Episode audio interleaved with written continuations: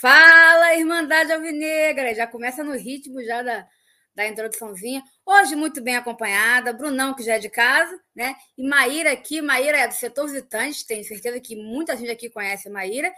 E participa também do perfil Botafogo no Assédio, que a gente vai conversar bastante sobre isso. Ela é uma das meninas, né? É um grupo de meninas. Ela vai falar direitinho para a gente para a gente trazer aí o debate sobre a questão né, dos últimos, que a gente sabe que os últimos que apareceram, fora tantos outros que acontecem que a gente não tem conhecimento, dos assédios lá no Newton Santos, a gente vai conversar, bater um papo sobre isso.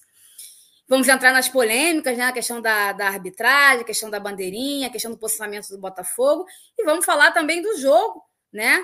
E dessa questão dos salários atrasados aí que pegou a gente de surpresa. Nós fomos dormir feliz da vida, na paz, na alegria, naquele memezinho do, do Simpsons, né? Que ele dorme com a, com a roupinha do Botafogo, todo mundo acordou meio apavorado aí com essa carta dos jogadores à imprensa anunciando aí um protesto, né? Um voto de silêncio. Vamos abordar tudo isso, né? Com calma e elegância. E aí eu vou dar os boas-vindos à nossa convidada. Sinta-se em casa, Maíra, dê suas considerações iniciais e depois, Bruno, fica à vontade, você já é mais que de casa. Oi, gente, boa noite, boa noite, Nath, Bruno, é um prazerzão estar aqui, de verdade, assim, eu amei esse convite, na verdade, cada convite, assim, é, acaba sendo um, um, lugar especial, diferente, que eu nunca imaginava estar, aí eu pensava em vários lugares, aí um lugar me chamava, aí era o Almanac, era o Arruda, o setor, quando me convidaram também, né, lá no comicinho, há um ano atrás, e aí aqui também, que é muito legal, que eu acompanho, eu falei, nossa, agora é rádio, que legal. Então, eu estou muito feliz é, com esse convite, feliz que vou poder falar um pouquinho do Fogo na Sede, falar desse jogo de ontem que, ai, me emocionou, acho que foi um dos nossos jogos mais, assim, mais importantes aí da, da chave. Então, é isso, estou feliz de estar aqui, muito obrigada, gente, pelo espaço. Vai, Brunão, manda ver. Boa noite, Nath. Boa noite, Maíra. Olha, hoje eu tô, tô bem aqui hoje, hein? Bem acompanhado, hein? Tá bem acompanhado. Bem acompanhado. Não podia estar melhor acompanhado que hoje, não. Bacana estar com vocês aqui para falar mais uma vez de Botafogo. Tá aí a Maíra aí com um projeto bacaníssimo, né? É, é, é, que sinceramente me dá orgulho em ver essas coisas no meio desse mundo cruel que a gente vive hoje. Eu deixo aí os parabéns, a gente vai falar um pouquinho.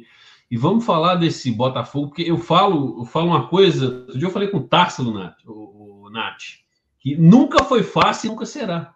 Não tem paz. Não tem paz. Não tem nada fácil.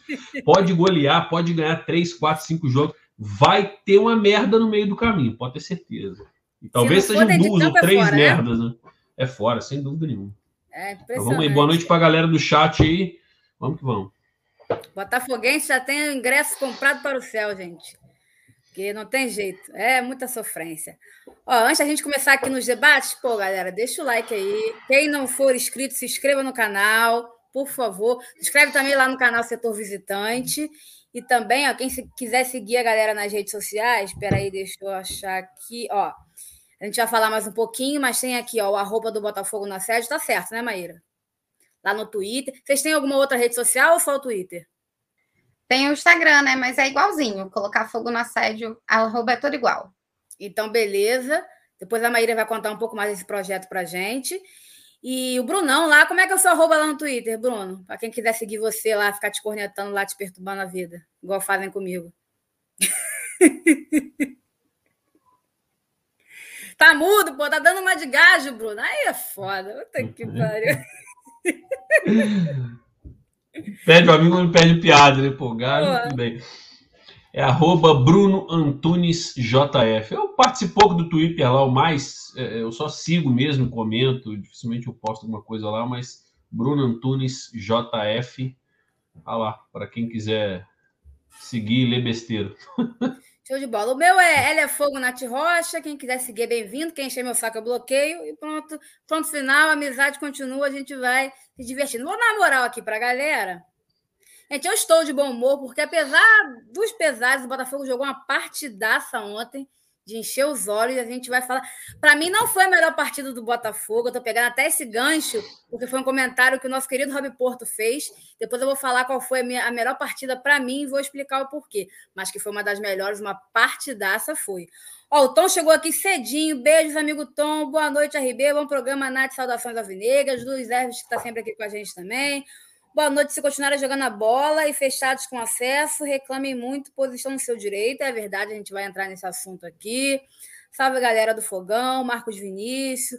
Boa noite, família RB. Boa noite, Nath. Tamo junto. Boa noite, Amaro.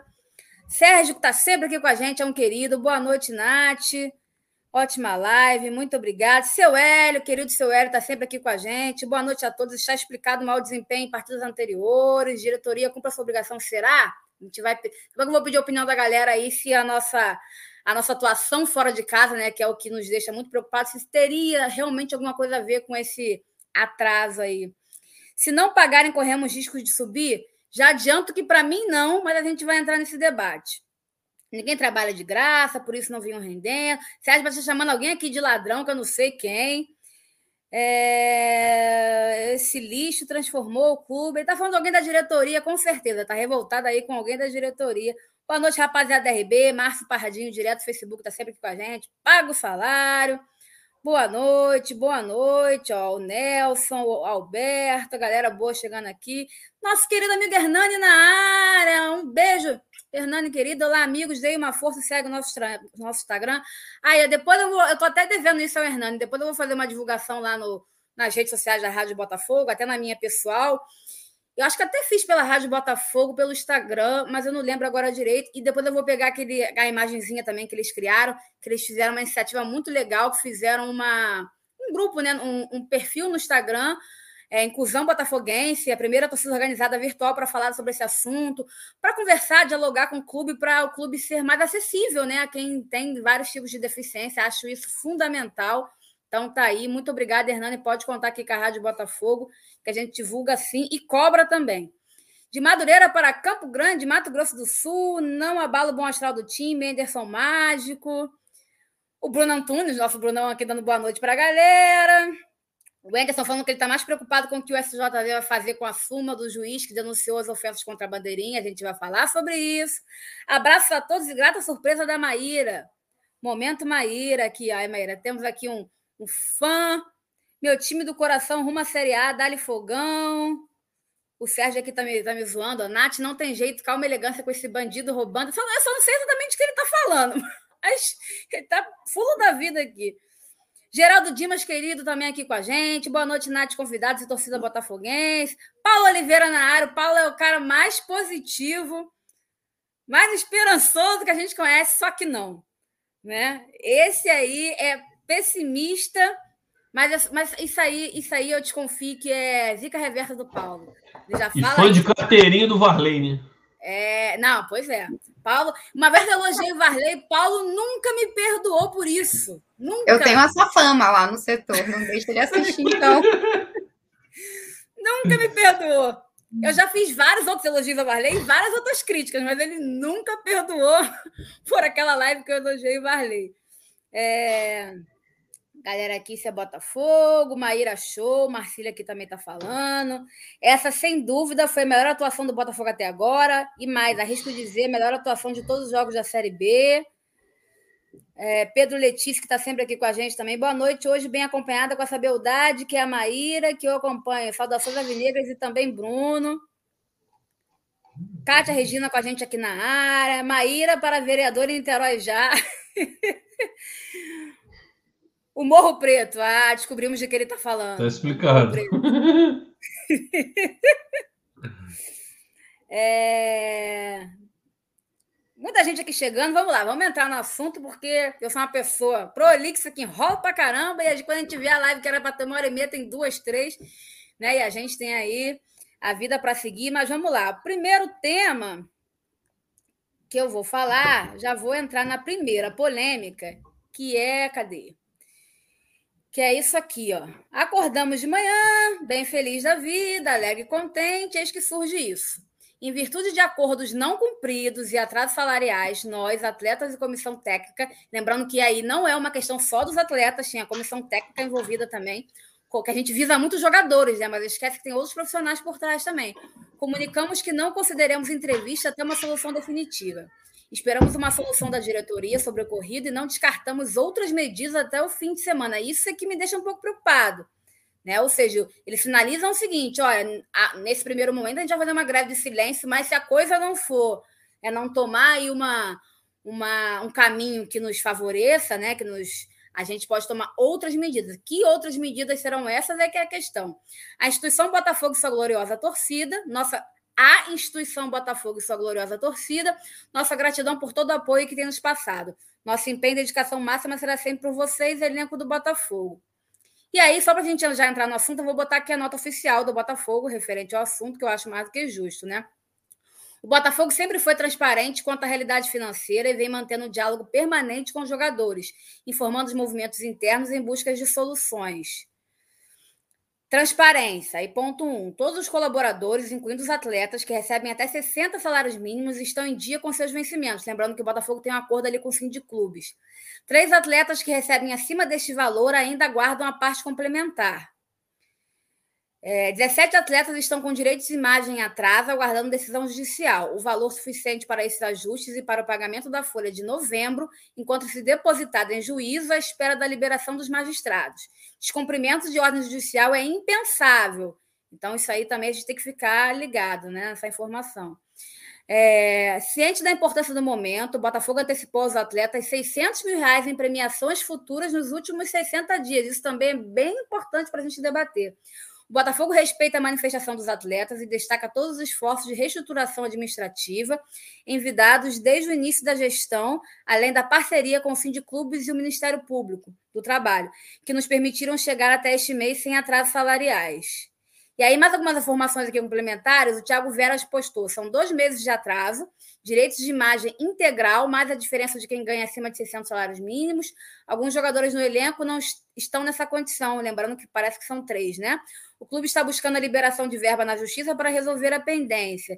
E aí o Matheus Mandi, que tem um perfil lá no Twitter, que ele também sempre fala dessa questão aí trabalhista é, em relação à finanças de Botafogo, ele trouxe também a seguinte informação: 13 jogadores, além de um membro da comissão, recebem direitos de imagem e a despesa é próxima de 450 mil ao mês total. Então, o Botafogo né, deve aí, por mês, próximo de 450 mil em direitos de imagem a essas pessoas aí envolvidas. Iriam formar três meses de imagem atrasados, mas em outubro foi pago um mês. Então, tem sempre aquela questão de nunca deixar virar três meses, o Botafogo vai lá e, né, e deposita o mês. Enfim, eu vi muita gente na rede social falando que seria um exagero por parte dos jogadores, porque o clube aparentemente, né, mantém uma relação, um diálogo bom, aberto, tem mantido transparência com atletas e torcida, e que talvez e que não seria o momento, enfim. E aí já tem um outro lado que diz, né, que são trabalhadores, têm direitos de cobrar, tem a questão também que, o, que a carta diz o seguinte, que promessas foram feitas e não foram cumpridas. Então, assim, tem todas essas questões. Aí eu queria ouvir de vocês, primeiras damas, Maíra Batista, diga lá o que você pensa dessa loucura toda que o Botafogo nos proporciona. Primeiro que foi uma montanha russa, né? A gente dorme num bercinho de ouro e acorda é. no, no, desespero, que é a primeira notícia que quando eu abro é, é devendo salário. Aí já me veio em mente, peraí, a gente não está com o salário todo acertado, né? Qual foi o momento que a gente ficou assim? Mas eu acho que assim, em relação ao posicionamento dos jogadores, a gente tem que entender que é direito trabalhista, né? Ou, nessa hora, a gente precisa pensar mesmo bem com a cabecinha, esquecer a emoção. É ruim pelo momento, eu entendo. Não, é, quando fala assim, ah, podia dar uma segurada pelo momento, mas poxa, para eles talvez não, porque eles estão conseguindo né, passar ali de alguma forma por muita muita coisa. O jogo contra o Cruzeiro foi muito difícil, o jogo de ontem não foi fácil, foi um jogo estudado ali, analisado. Então, assim, eu acho que nós não temos um elenco é, cinco estrelas, então os caras estão passando por suas limitações também, pessoais, enfim, devem estar treinando né, de um jeito muito absurdo, devem estar. Desculpa, gente, desculpa interromper, mas eu tô rindo porque o meu cachorro conseguiu a presa de ficar preso. Eu tenho que. Não, vai falando aí. Vai lá libertar o bichinho, pô. Ai, meu Deus. Calma aí. Então, assim, Pode continuar, eu, desculpa, Meira. Nada, Nath. Então, assim, eu acho que eu entendo tudo isso, mas eles estão trabalhando, né? Eles estão fazendo por onde? Dentro do, das limitações que a gente tem ali no elenco, eles estão fazendo por onde? Então, eles têm o direito deles. Ó, a gente está aqui trabalhando, o mínimo que a gente merece é o nosso salário em dia. Eu acredito que isso não seja para prejudicar de forma nenhuma. Eles estão dentro do, do direito deles. Agora, sim, tem esse outro lado, porque parece que ficam pontas em aberto, né? Não sei se para você, Bruno, porque aí quando a nota do, do, do, do, da equipe fala que tem coisas que, que, foram prometidas e não foram cumpridas, vem o Botafogo na nota oficial, em contraponto, falar, mas a gente adiantou aí, né, uma bonificação que seria futura. Então, assim, até onde a gente sabe, né, qual foi também essa promessa e, e qual o tamanho dessa promessa? Isso que que fica muito em aberto ali para o torcedor, acredito eu. Mas nesse caso, assim, acho que não é lado, mas acho que a gente tem que entender. Os jogadores, eles são profissionais, eles estão trabalhando, eles estão fazendo a parte deles. O Botafogo está em segundo lugar, dois pontos, né, do líder do campeonato. Obviamente, tem o trabalho do, do Anderson, mas a gente sabe da limitação ali técnica de vários jogadores para conseguir né, fazer o Botafogo chegar onde está chegando. O acesso é cada vez mais próximo, a gente está cada vez mais certo de que isso vai acontecer. Então, é natural que eles cobrem. Agora, uh, eu só achei a notícia, que eu não lembro se foi publicada primeiro pelo. Foi pelo GE? Tem problema falar aqui? Pelo GE. Acho não, que foi pelo não. GE, não. Eu achei muito tendencioso. Os jogadores mandaram a carta para o GE. É o que estava escrito na reportagem. Pois é. E aí vira uma coisa mais tendenciosa. Qual foi a intenção também dessa publicação, entende? Eu acho que o que Nada incomoda acaso, mais né? o torcedor não é nem só o jogador ah, fazer uma carta aberta, mas assim, não passou pelo clube que eles iam fazer isso, passou direto do time para o GE. E aí, né, o Botafogo pensa, ei. Só que aí no final da carta dos, dos jogadores eles falam: é, respeitamos a instituição, eu sei que não é o clube, mas bom, deve ter alguém ali que eles ainda, né?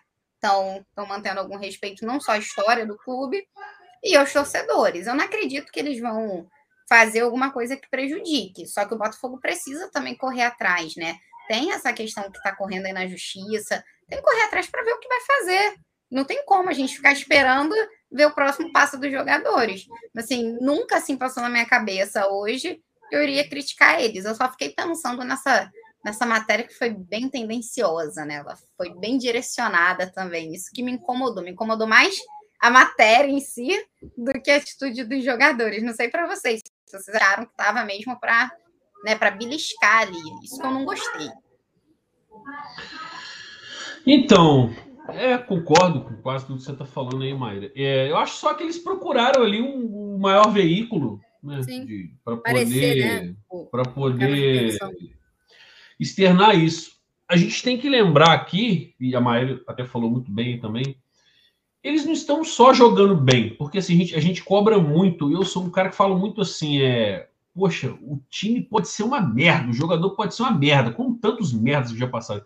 Mas se o cara se mata em campo, a gente reclama menos. Vamos falar assim, a gente reclama menos. Então é o que a gente espera. E assim, os caras estão se matando em campo, pelo menos para mim. Tá? O que falta, às vezes, é qualidade técnica. Por exemplo, o Varley. Eu xingo o Varley todo jogo, mas eu não posso reclamar um décimo que o Varley não corre, não se mata em campo, porque ele se mata em campo. Então é o mínimo que a gente se espera. Agora, os caras estão o quê? Já são quase três meses de salário atrasado. São dois meses que to, todo mês está batendo três. É dois meses e, e, vários dias, né?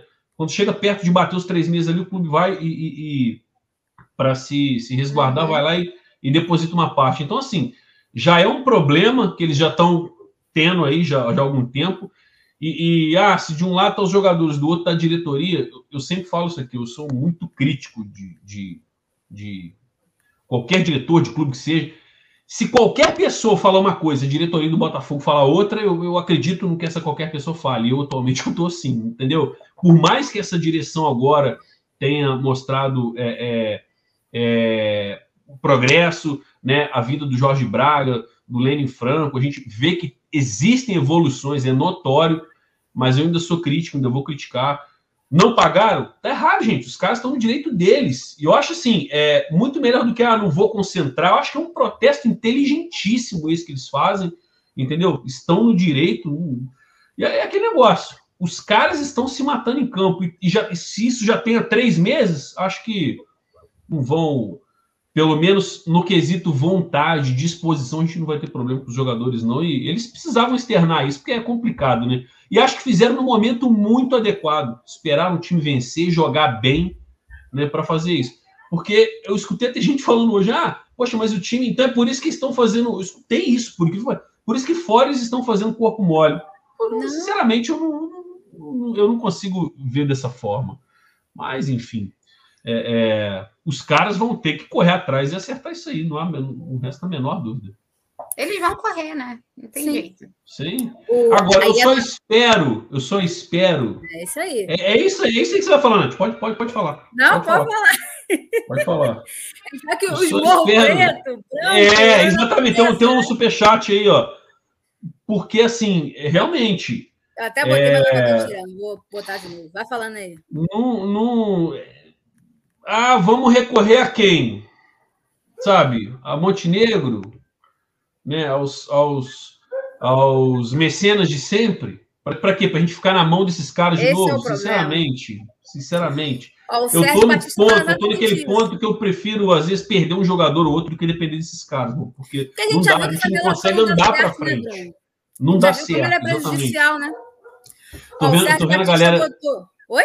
Rapidinho, rapidinho, Nath. Tô vendo a galera comentando no chat aqui, pô, contrata a Maíra, fala pro Gás contratar a Maíra. Deixa claro que o passe da Maíra, irmão, tá mais valorizado que o do Navarro. Contratar não tem como. O que a gente isso consegue, é são alguns empréstimos pontuais. Isso aí, isso aí a gente consegue. Agora, contratar, meu irmão, tá maluco. Como é que tira, pô? Tem como não, pô. Passa. Eu, mas já, que, já, que você tô, já que você tô visitante catou o, o Thiago Antunes, a gente vai dar um jeito de catar a Maíra, tem um vídeo.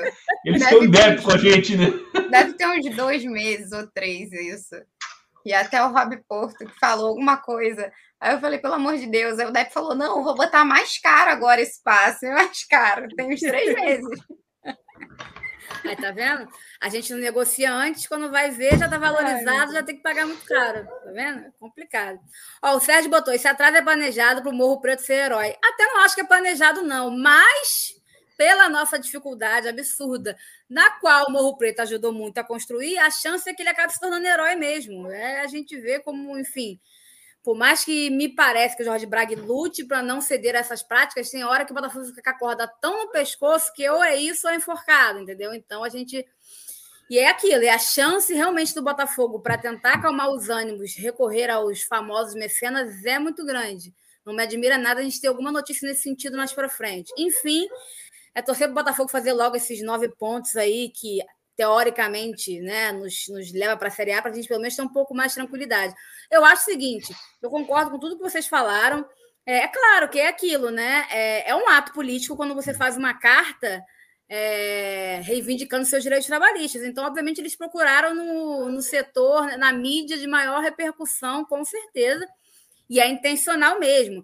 E aí você pode criticar se é válido ou não, mas certamente tem uma intenção por aí. Como a gente tem né? A gente não vai muito com a cara de, de, de algumas mídias que tratam o Botafogo do jeito que a gente sabe que trata, a gente fica né, bem chateado. Talvez realmente fosse mais interessante é, tentar fazer algo, sei lá, eu não sei também qual, qual outra, outra mídia eles poderiam, né? Enfim, talvez. É, mas talvez tenha sido. Isso, desculpa, Nath. Isso não, pode falar. Falou mesmo, né? É, depois comentei, fez, fez sentido assim. Onde vai sair para ontem? É. Né? É, a gente tem vários setoristas lá, então tem contato rápido. Às vezes a gente tem contato Sim. com o setorista, porque precisa, né? E, enfim, então você acha que o jogador não tem? Talvez tenha sido por isso também, né? A facilidade de, jogar uma matéria. Mas eu não vou culpar. Mas assim, eu queria botar um ponto, talvez já, já vou ser polêmica. Que, por outro lado, eu gostei da nota que o Botafogo emitiu. Assim, não tem, Com certeza. ficou ali.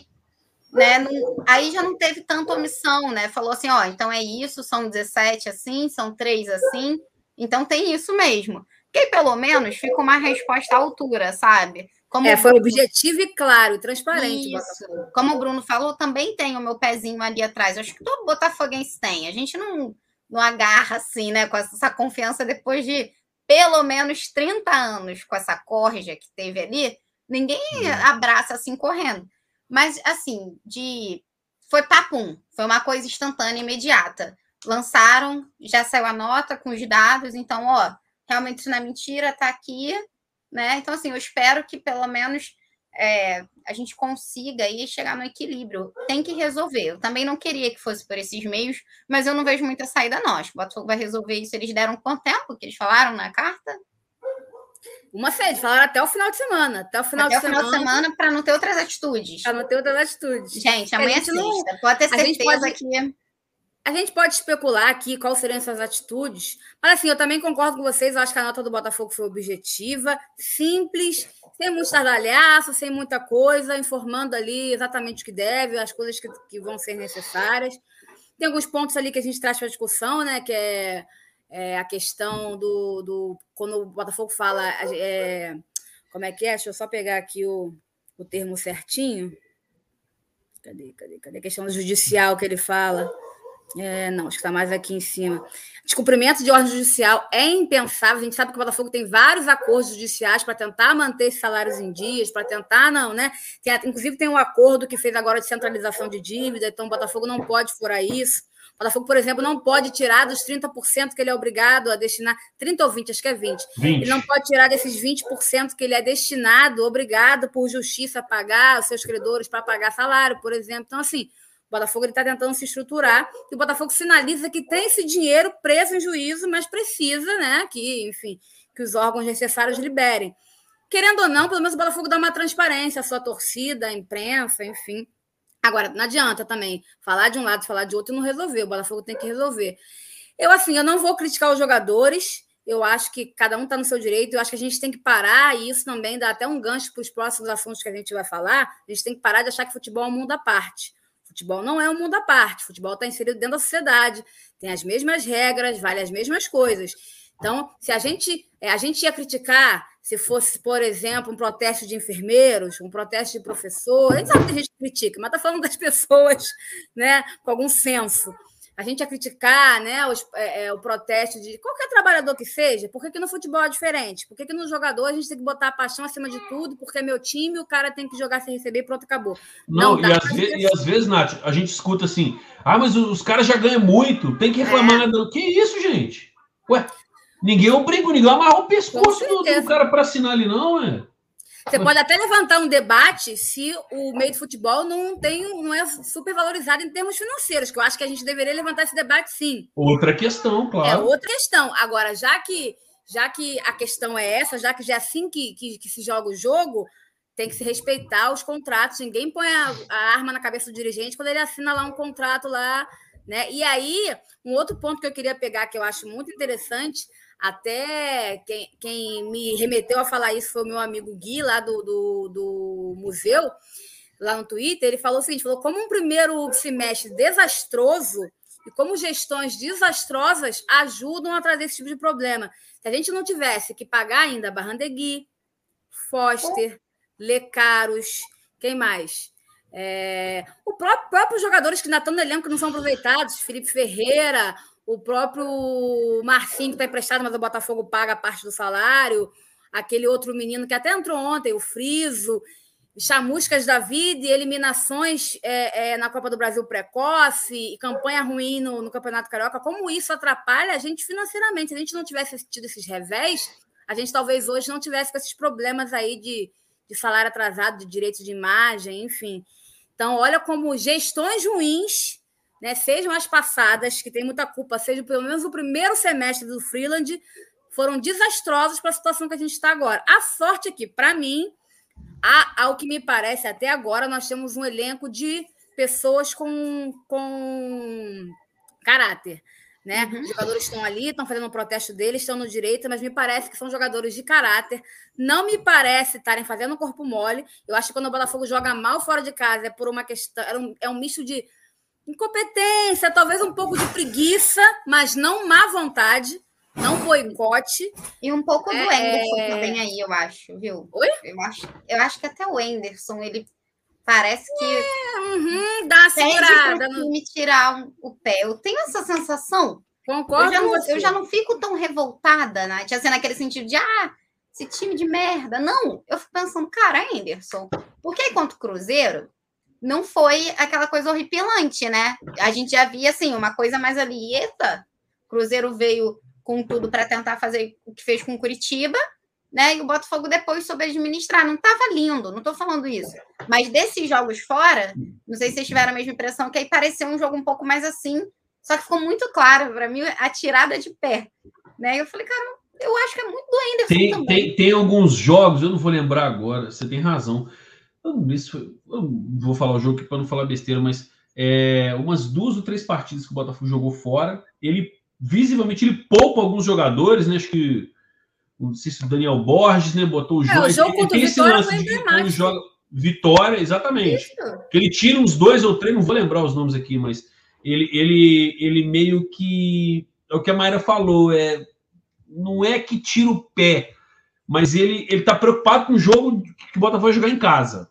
Sim. Entendeu? Não é que ele é. quer perder, não é isso, não. Mas ele quer entrar com força. E às vezes peca naquele jogo, que é um jogo importante, que vale os mesmos três Sim, pontos. a gente várias vezes quase perdeu, porque aí não é o mesmo rendimento, não é o mesmo time que está acostumado Sim. a jogar. Então você tira duas, três peças ali, estão né, ornamentando bem, e aí ele tira para dar uma poupada pensando no jogo de casa, aí dá sempre a sensação de que a gente joga muito mal ou muito pior. Só que eu já acho que é uma coisa mais pensada, não para jogar mal, mas por isso, né? Vamos Sim. ali tem um jogo em casa, tem um jogo em casa, e em casa a gente vai para dentro. Porque, gente, é a mesma equipe.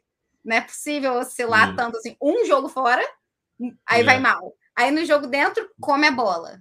Aí é só vocês perceberem as mudanças ali, até táticas do Anderson. Às vezes o jogador que joga mais centralizado, ele coloca quase de ponta. Assim, ele vai tentando trabalhar fora de casa diferente. Aí eu acho que, claro, Aí você cansa mais um jogador, às vezes não está acostumado naquela posição, aí tem que tirar ele mais cedo. Eu já comecei a ver dessa forma, assim, não como assim, ah, o time é horroroso e pronto. Penso, e eu acho que é um, é um, é um estilo dele, é, um, é uma escolha do Anderson. Eu já estou partindo Principalmente, não, eu concordo com você, principalmente quando a gente tem dois jogos na semana. Aí eu sinto que claramente ele tenta Sim. poupar o time no jogo fora de casa. Quando é mais espaçado, agora a gente vai ter um espaço bom entre o time do Goiás. Tem essa questão aí dos salários atrasados, que eu creio que não vai influenciar. Vamos ver como o Botafogo vai se comportar em campo.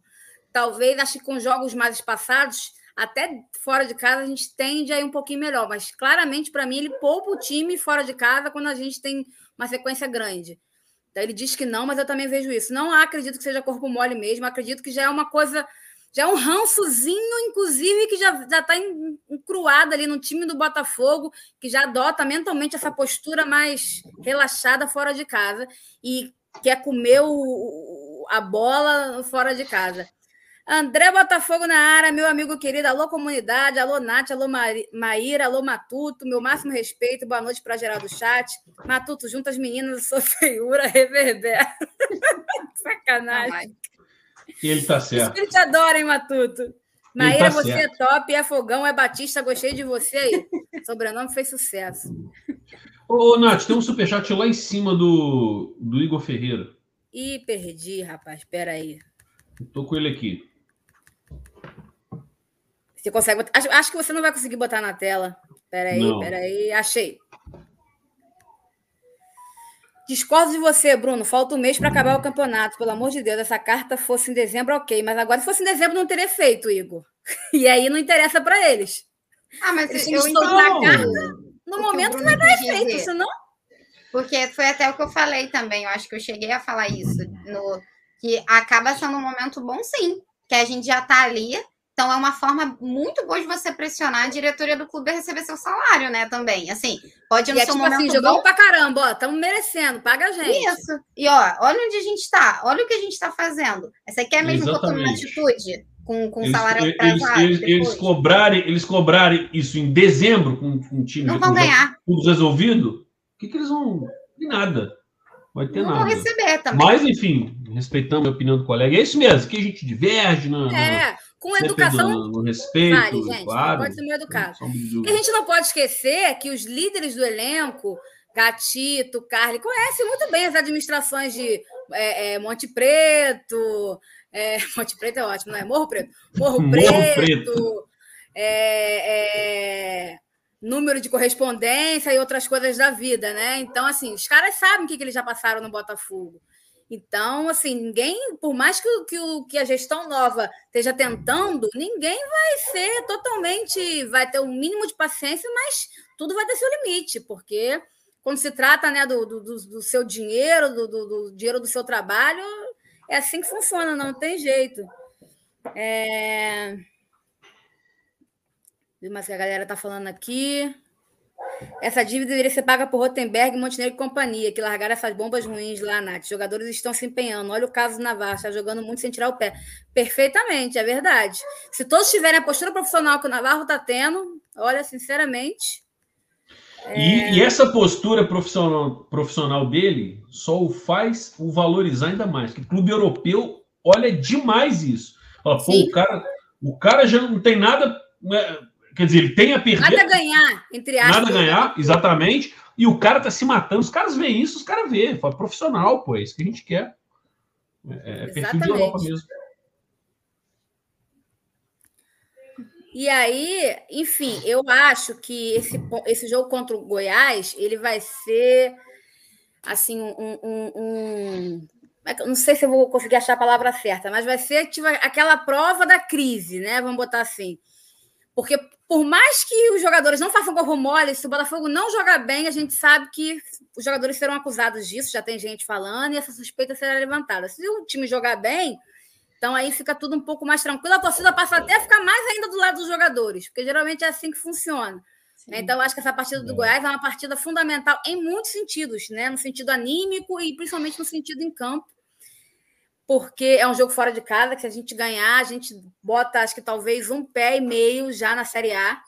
Então, assim, né, é um adversário direto, a gente abre seis pontos para eles, ganha moral, depois a gente pega o confiança né, em casa, que teoricamente é um jogo mais fácil. Então, assim, se a gente conseguir trazer os três pontos, se a gente conseguir um ponto, já não é ruim matematicamente falando.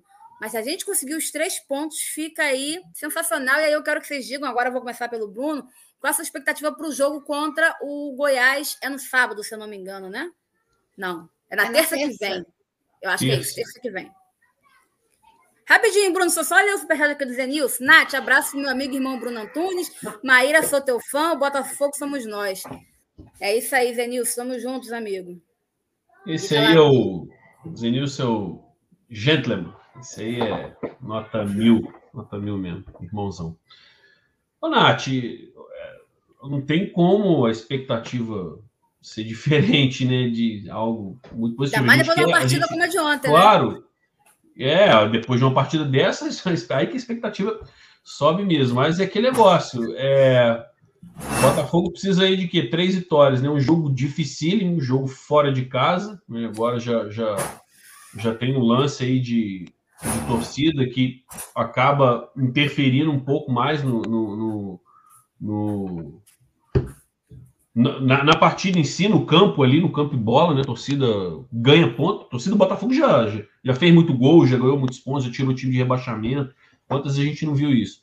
Então, assim, partida dificílima. E aquele negócio, né? Claro que a gente quer que o Botafogo vença. Mas, eu, eu toda vez que eu falo isso aqui, o pessoal fica pé da vida comigo. O empate não é um resultado ruim, tá? Não é um resultado ruim. Fora de casa, a gente segura o Goiás um pouco mais e, e tá ali no bolo ainda. A gente abriu cinco pontos aí pro, pro quinto colocado. Então, assim, a expectativa, claro que é alta, mas é, é o que a Maíra falou e realmente a gente fica um pé atrás. Esses partidos fora de casa, o Botafogo não tem jogado bem.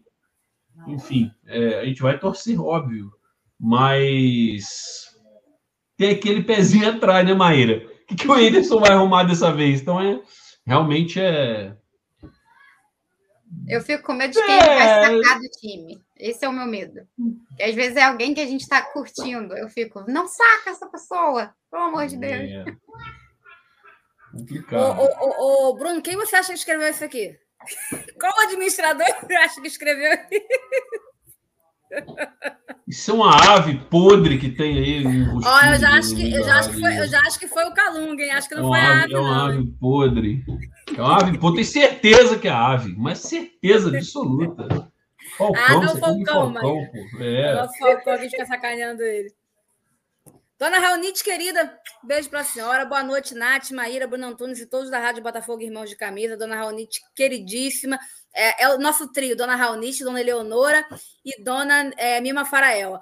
A Dona Eleonora ainda não vi por aqui, nem a Dona Mima, mas com certeza assim que puder, elas vão, vão pintar por aqui. Nath, quando, quanto é que o Fogão está devendo para três jogadores? Então, não dá para a gente saber ao certo o Botafogo está devendo o que falta complementar do salário. Ou seja, o Botafogo só paga até 60 salários mínimos, que daí, sei lá, um pouquinho mais de 60 mil, o salário mínimo está mil e pouco.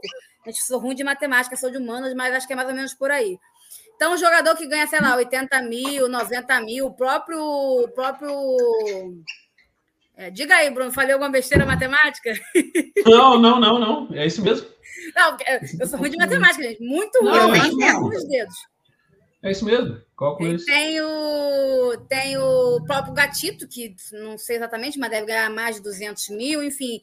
Então, falta falta para esses jogadores, que seriam três jogadores, né? É, a complementação do salário. Então, assim, eles vão ganhar 60 mil. O que está faltando, está faltando. Né? É, porque o Clube só garante né, até os 60 salários mínimos. E o direito de imagem, eu não sei a quanto né, funciona o direito de imagem, e aí a gente sabe que são mais jogadores que, que, que o Botafogo está devendo, e aí eu não, seria, não sei como, quanto seria esse montante. Minto, sei, porque o Matheus Mandi botou no Twitter dele, a gente trouxe aqui, algo em torno de 450 mil por mês de imagem para todos que o Botafogo deve, que acho que são mais ou menos ali 17 atletas e tal. 17. Então, vai faltar isso, né? Pelo menos, assim, com toda, todo o corte que nós fizemos, pelo menos são só três jogadores que a gente está devendo aí, né? Vamos botar. É, se fosse um tempo atrás, a gente estaria devendo a muito mais jogadores. E aí teve, tem a questão, por exemplo, do Cavalieri, que o Botafogo chegou a um acordo com o Cavalieri, alguns outros jogadores que o Botafogo conseguiu dispensar. Parece que o Foster, eu acho que é um absurdo, né, gente? A gente pagar, a gente pagar salário para o Foster, um salário alto para o Foster. Cara, é por isso eu que... Eu já tenho um ranço com o Foster. Ainda tem esse negócio de salário que. Uh... Pois é. Enfim. Então eu não sei dizer o certo, né? É... Maíra, diga aí a sua expectativa para o jogo contra o Goiás. Você acha que a gente consegue emplacar aí três pontos e já ficar na contagem regressiva para a Série A?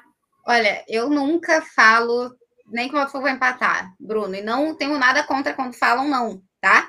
Só falando que assim, eu, não, eu nunca falo, eu não consigo.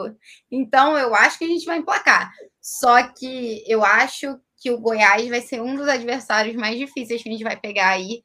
É, na Série B, principalmente, porque o Goiás vem numa crescente. Então, ele tá ali tentando, né? Morder de qualquer forma o, o, o Botafogo, não tá distante assim. Então, eu acho que, que vai ser um adversário duríssimo para o Botafogo. Por isso que eu tenho esse receio de quem vai ser sacado do time titular, que é uma coisa que a gente já pode esperar, porque sempre tem um ou dois, mas eu espero que só um, né? Mas assim, porque esse vai ser um jogo difícil. Eu acho que agora a gente tem que começar a pensar que a gente joga terça, depois joga outro dia da semana, né? A gente tem aí. Isso, a gente tem. Tem tempo. Não, eu acho que agora já não vai ser mais tão necessária é, essa surpresa aí do Anderson, né? Acho que dá para a gente jogar com o mesmo time titular do último jogo. Eu, eu fiquei surpresa com, com o Hugo, porque acho que é um. Fiquei preocupada, preocupada. Não é, eu fiquei, eu fiquei preocupada quando eu vi, mas eu digo assim, no decorrer do jogo. Foi, foi uma surpresa nesse Não, sentido, ele jogou bem. Ele jogou bem. Ele teve um erro. Mas ele jogou bem. Não é, mas ele teve um erro que quase matou a, a, nossa zaga e podia ter sido crucial. Mas como não aconteceu, depois eu achei que ele, assim, segurou muito bem ali.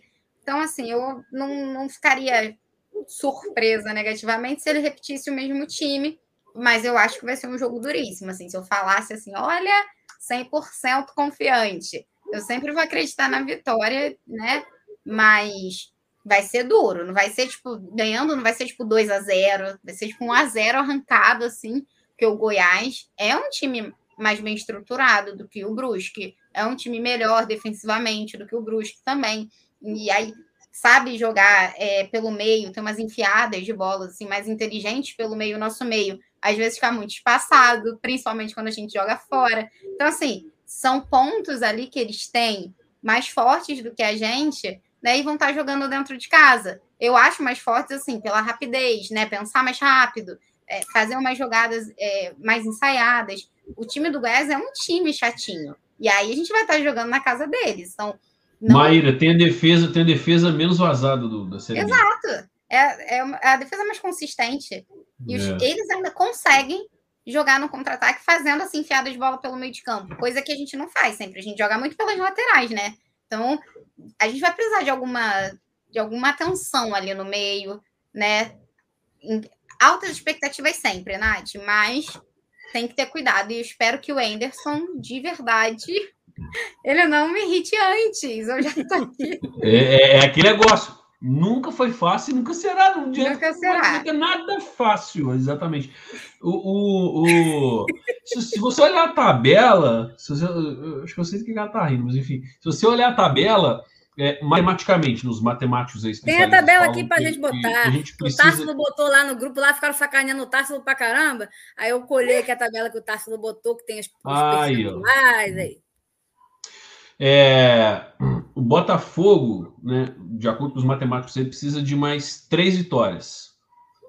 Essa partida contra o Goiás, se você perguntar para qualquer botafoguense, quais são as três, as três partidas que o Botafogo vai vencer? Essa não é uma delas. Então, é, assim, é, por isso que eu falo, o empate, o empate. Eu acho que três jogos dificílimos que a gente vai fazer. Esse contra o Goiás, o jogo contra o Vasco, dependendo do que o Vasco vai estar até lá, e o jogo com a Ponte Preta fora, porque a Ponte vai estar brigando ali para não cair, também vai ser um jogo dificílimo. Então, assim, é, o que vier amanhã, Luco, podem ter certeza disso. O empate amanhã é sim bom resultado. Não só porque a gente está somando um ponto que é importante, mas a gente dá, a gente dá uma segurada no Goiás também. Continua mantendo sim. ali os três pontos de, de diferença. Mas... mas o que me anima para a partida é que o Botafogo costuma responder bem em campo quando ele tem uma semana para treinar o que vai ser o caso. Né? É, ao contrário do que acontecia nos elencos passados, que o Botafogo tinha tempo para treinar e parecia que, que ficava é. pior. O Anderson não, ele consegue realmente fazer o time melhorar a performance quando ele tem tempo para treinar. Então, isso me dá um, uma esperançazinha. Eu também acho que o empate é um bom resultado lá, mas me dá uma esperançazinha que o Botafogo possa conseguir um resultado na bacia das almas, no desespero, como a Maíra falou, mas que a gente possa trazer os três pontos para casa. Acho que seria fundamental em todos os sentidos. Eu concordo não tá na hora de, de, de, segurar mais, né, Nath? Tem que botar para jogar sete Sim. rodadas. O que a Maíra falou é verdade. Vai ficar poupando o jogador. Faltando Sim, sete rodadas, vou bater na madeira aqui, ó. Tiver que machucar alguém, que machuque. Você é tá com o jogador para é estourar o músculo, é uma coisa. O cara tá para estourar. No... Aí é uma coisa. Agora, ah, vou poupar. Para com essa porra. Não, e, Poupar, e pô, sete rodadas. Mais mas passados também. A gente saiu daquele. Sim. daquele Tempo de recuperação maior, né? Pois é, agora tem mais sim, tempo. Eu, eu, concordo. O... Agora é para dentro. A gente precisa garantir o acesso. Então, sim, a gente precisa dar uma resposta, inclusive jogando fora, para dar até mais uma moral para o grupo. Eu também comentei, eu nem cornetei, não, eu comentei quando eu vi a escalação, comentei que eu achava né, que não é tempo para invencionice do, assim como a Maíra falou, do Anderson, né? É, botar algo que acabou de vir de uma, de uma lesão grave e mudar assim, algum, algumas peças eu também é, questionei. É... Antes da partida começar, falei assim, cara, mas o Anderson tem cresce, vamos ver o que está acontecendo, mas eu acho muito arriscado nesse momento. Aí depois tem os engraçadinhos, que é engenheiro de obra pronta, que depois que o resultado acontece, vem lá encher o saco, enfim né? Mas... Não, ninguém ficou feliz quando viu o nome do Hugo, gente. Não é, não, eu, eu, claro. fiquei puto mesmo, fiquei puto mesmo, falo, fiquei puto, xinguei. E, e, e, se ele entrar em campo, tem que se matar em campo, e se fizer gol, vou comemorar, sou torcedor agora. Claro, e, a gente tem que elogiar, se ele foi bem, que bom, claro. ó, deu resultado, tô aqui falando, pô, me surpreendi, e tá tudo bem. Não, e as alterações do Anderson foram muito boas, tanto no começo da partida, né? Para iniciar a partida, quanto depois. Os jogadores que entraram, que ele botou, deram resultado. O He-Man faz uma jogadaça no terceiro gol. O, o, o, Marco Antônio faz o gol. Né? Então, os jogadores que ele botou entraram bem. E para mim, o Hugo foi bem na maior parte do jogo. Eu concordo com a Maíra, até botei lá no meu, no meu Twitter que o Hugo, para mim, ofensivamente foi bem, mas ele deixou, comprometeu, um, deixou um pouco a desejar na, na, na, parte defensiva. No começo do jogo, teve alguns lances ali que o time do Brusco levou um pouco mais de perigo pelo lado dele, mas depois o Botafogo foi tão senhor da, da partida que passou a não levar mais perigo. Então, assim, eu até falei que eu prefiro o Carlinhos, que eu vejo o Carlinhos como mais equilibrado do que o Hugo, até porque o Hugo é novo, enfim, mas eu vejo o Carlinhos como mais equilibrado, ofensivo e defensivamente. E para mim, e até comentei que para mim, pela, part, pela partida do Hugo e pelas partidas do Jonathan, e o Jonathan, no caso, o esquerdo, para mim, o Jonathan foi o terceiro lugar da fila. Para mim, o Hugo, né? Ele hoje está na frente do Jonathan para substituir, mas para mim o Carlinhos ainda está em primeiro lugar. Então, se ele vier com o Hugo, por exemplo, no próximo partida, a gente vai ficar meio assim. Mas como o Hugo fez uma partida que não comprometeu, foi razoavelmente, razoavelmente bem, a gente vai ficar mais mas assim, é aquilo, né? A partir do momento que ele fizer uma alteração dessa e não funcionar, a galera também cai em cima, Sim. né? Então, achei que o Pedro Castro também fez uma boa partida, incorporou bem ali o meio-campo junto com o Barreto. O Barreto, por incrível que pareça, né? É praticamente o intocável, e ele você pode gostar do estilo dele ou não. Mas Outro tá que eu xinguei também lá atrás, falei mal, claro. critiquei. Mas tiver que mudar de opinião, quando, vou mudar de opinião. Quando ele começou, mas é claro, o futebol faz fez isso raiva. também, Bruno. Fez raiva, fez raiva, não fez mais, né? Mas, claro, Barreto início fez raiva na gente, pô. A gente também tem que. Ué, o jogador tá ali, ele tá exposto. A torcida vai criticar quando ele for mal e vai elogiar quando for bem. Isso é o fato. E nós, e nós aqui somos o maior patrimônio do clube. Nós aqui Exato. no chat, todo mundo. A gente pode criticar quem quiser, a hora que quiser. E não tem problema mudar tá de opinião. Tá? tá sempre, tá sempre, sempre. Né? É isso que a gente tem que ver. O Barreto, eu lembro dos três primeiros jogos dele, Bruno, era um transtorno. Era eu levantando é. do sofá aqui em casa com meu pai. Eu levantava e ele levantava, porque aqui eu vejo tudo, vejo com meu pai, né? Agora eu tô vendo menos, porque eu tô cobrindo alguns jogos no setor. Ai, que inferno, né? Eu caiu do lado dele computador, ele vendo o jogo falando a beça. Mas assim, era eu levantando, ele levantando. Esses três primeiros jogos, eles não saem da minha cabeça, de tão ruim que foi, é, que foram. É. Só que aí né, a gente se depara com um progresso. Isso é o mais maneiro também do futebol. Vai, eu acho isso irado no futebol. Que aí você começa a ver o esforço do jogador, o atleta tentando melhorar. Então ele reconhecia, logicamente, que ele não estava. De repente, o Barreto deu um boom. Eu acho que deve ter, eu não sei, posso estar fazendo conta errada, mas eu acho que já tem sete, oito jogos que a gente consegue dar um destaque para o Barreto, assim, botar os sete, para não ser tão longe, porque eu acho que ainda tem mais. Mas assim, um destaque que eu digo não de melhor jogador. Até um deles teve sim, porque ontem eu também achei que jogou muito bem. Mas eu digo assim, é, foi o um jogo contra o CSA, que a gente fez um jogo muito ruim, se eu não me engano. Sim, sim. Foi um jogo péssimo, gente, que a gente jogou sim. muito mal. Só que o Barreto, no meio daquele caos, ele tentava tirar tudo que era possível. E eu falei, cara, você já estava vindo bem, e eu tô te respeitando no meio desse caos, porque é difícil você conseguir tirar um médio no meio do caos. Esse jogo, para mim, acho que foi um dos piores, assim, contra o CSA. Então, assim, você via o destaque, porque é assim que você vê também o esforço do jogador e a crescente do jogador. Porque às vezes o time todo tá ruim e ele tá ali tentando tirar né, água de pedra. E aí eu falei, cara, isso é bom, isso é importante.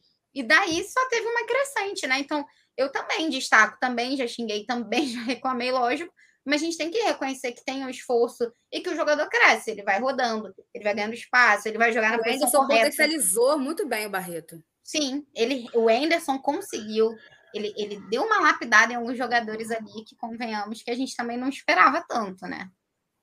Ó, o, o, Bruno, antes de você falar, eu vou, eu vou mandar fazer uma camiseta, que eu mandei na última frase do Tarso, vou mandar com a frase da Maíra. No meio do caos, o Barreto é ordem. Vou mandar mandar fazer essa camiseta aí. Porque, eu acho que dá para fazer uma camiseta que falta ajuda, assim. Claro. É, pois é. Deixa eu ler rapidinho o superchat do Felipe para mim não perder, que ele já me cobrou aqui, com toda razão, e aí eu passo a bola para você, Bruno. Nossa musa Nath comandando essa live excelente. Muito obrigada, amigo. BFR foi campeão em 95, devendo 58 meses de salário. Pois é, cara, cada coisa. Vamos em frente. Abraço, irmão Matuto e Maíra. Nosso querido Felipe Sanches. Ah, olha, o Botafogo ganhou. Esse povo tá tudo doido no grupo lá dos amigos lá. Cada um mais maluco que o outro, só porque o Botafogo ganhou. Mas enfim. Grande abraço aí pro, pro, pro Felipe aí, é o, é o comediante do grupo lá, né? Faz as imitações lá. então, é, cara, o Barreto tem uma coisa assim que, que eu acho legal nele, porque ele faz o simples. O meu é um cara que inventa. Ele rouba a bola, entrega para o primeiro que ele vê. Ele não é aquele jogador que inventa, né? Que quer fazer uma graça. Faz o simples. Ele e é isso, o cão, de, o cão de guarda. O, sabe da sua capacidade de respeita, né? Claro, o cão de guarda é isso aí. E, e você estava falando da lateral esquerda ali. É, o, o, o, menino lá foi, foi muito foi bem ontem, né? Eu também quando vi a escalação, quando eu vi na, na escalação também fiquei puta, achei que nada a ver, o cara vinha de lesão, enfim. Mas ele, ele é um jogador de, que, que joga, ele é um jogador de, de, de, de uma parte mais ofensiva, ele ataca mais do que defende, né? Então acho que isso também pesou. O Carlinhos, eu já acho que é um cara também que é, é, faz o feijão com arroz. Ele é um outro que não inventa também. A gente sempre xingando os laterais esquerdos do Botafogo. E aí vem um cara, às vezes, e faz o básico ali, nada demais, um cara experiente, né? Que, que defende razoavelmente bem, às vezes chega lá na frente. A gente, o Carlinhos acabou adaptando, acho que ele entrou bem. Mas o o, o, o Enerson colocou ele ontem, com certeza, ali, é, porque ele queria mesmo amassar o time do Brusque. E, e muitas saídas ali foram, foram vieram pela esquerda ali. Então, assim, acho que ontem o time foi muito bem e tudo, mas o, esses dois jogadores aí, para mim, o Carlinhos e o Barreto, são os caras que fazem o simples, né? A gente não quer nada demais, e o Barreto nem se fala, o cara tá, se mata em campo, é outro que se mata, dá, acaba o jogo, você vê o cara pende no gramado lá, aquilo ali, pô, puro botafoguense, que a gente já falei, a gente vê tanta porcaria vestindo nossa camisa aí, ah, o cara é, é qualidade técnica limitada, às vezes não dá para Série A, meu irmão, mas botou essa camisa aqui, se matou em campo, tem um valor danado comigo. Maíra, vamos lá agora. Eu quero que você fale né, do, do, do, perfil que acho que eu não sei se vai poder explicar melhor para a gente se começou como movimento, aí vocês criaram um perfil né, é, do Botafogo no assédio para denunciar, e não só denunciar, mas pelo que eu entendi, para dar suporte né, às mulheres que foram vitimadas, né, que sofreram algum tipo de. foram vítimas de algum tipo de assédio relacionado ao Botafogo, ao estádio Newton Santos. Então, acho que isso é um, é um programa muito legal. Lembrando que o Botafogo. É, há pouco tempo teve esse, essa live aí, estava é, a Fernandinha, estava a Rubi, que, é, que era a nossa goleira, Estava uma outra menina do futebol feminino, que eu não lembro agora o nome, e tinha uma representante do Ministério Público, se eu não me engano, debatendo essas questões né, do, de assédio e tal. A gente já viu alguns casos no Newton Santos que ganharam maior repercussão, a gente sabe de tantos outros que existem que nem repercussão tem.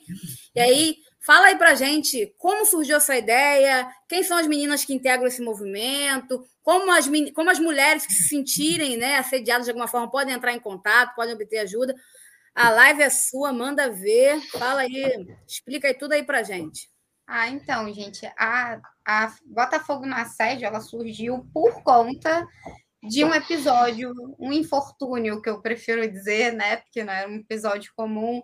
É, no ano passado, antes, é, eu já fico perdida nessa pandemia, né, gente? A gente tem um ano e meio de pandemia, mas foi no último jogo do Botafogo, foi o Botafogo Paraná, foi o último jogo é, antes da gente, enfim, viver essa situação que a gente está vivendo pandêmica, ainda bem que a torcida já está voltando ao estádio. É, e teve aquele infortúnio do rapaz que filmou a menina de costas. Vocês lembram disso? Eu Chegou lembro. a vocês? Né? Ele estava na leste, e, enfim, a leste é o setor mais movimentado ali, né? E estava filmando a menina de costas. É, eu estava num grupo só tinham mulheres botafoguenses, ainda estou nesse grupo, né? Que só tem mulher botafoguense. E começou esse burburinho ali, e a gente ficou desesperada, e todo mundo ficou. A gente tem que fazer alguma coisa, a gente tem que fazer alguma coisa. O que, é que a gente vai fazer? Gente, não tem ideia do que eu vou fazer. Aí a Ana, que é uma das administradoras, né, falou: vamos então fazer um grupo no WhatsApp. Depois a gente vê se a gente faz alguma coisa. Né, um grupo à parte. Uhum. Quem quiser tentar pensar em algo com a gente, chega nesse grupo. E aí, né, chegamos em sete meninas contando comigo. Sete é fogo. Oi, sete é fogo, né? Eu acho sensacional essa, essa coincidência, não coincidência, porque quando é Botafogo não é uma mera coincidência. É, e foi sem querer mesmo, porque seriam oito e uma menina não ficou nem uma semana no grupo, então eram para ser sete.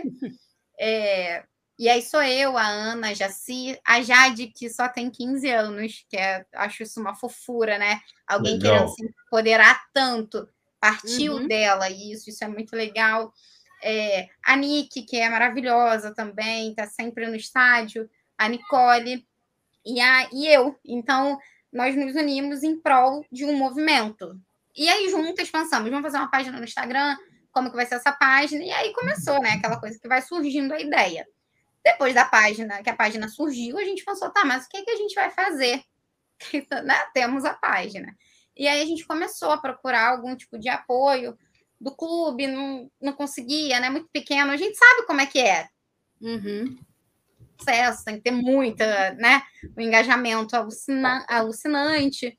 E a gente estava começando. Então a gente falou, vamos focar nesse caso, falar desse caso e colocar fogo na sede para jogo. Pelo menos para essas pessoas se sentirem abraçadas. Então, até Sim. então, não tinha apoio de nada, assim, um abraço. Porque eu acho que, assim, é sempre mais fácil uma mulher falar com outra mulher, né, do que aconteceu. Então, mesmo que, sei lá, a gente não direcione ela a uma delegacia, a não sei que ela queira, a gente pode fazer isso por ela.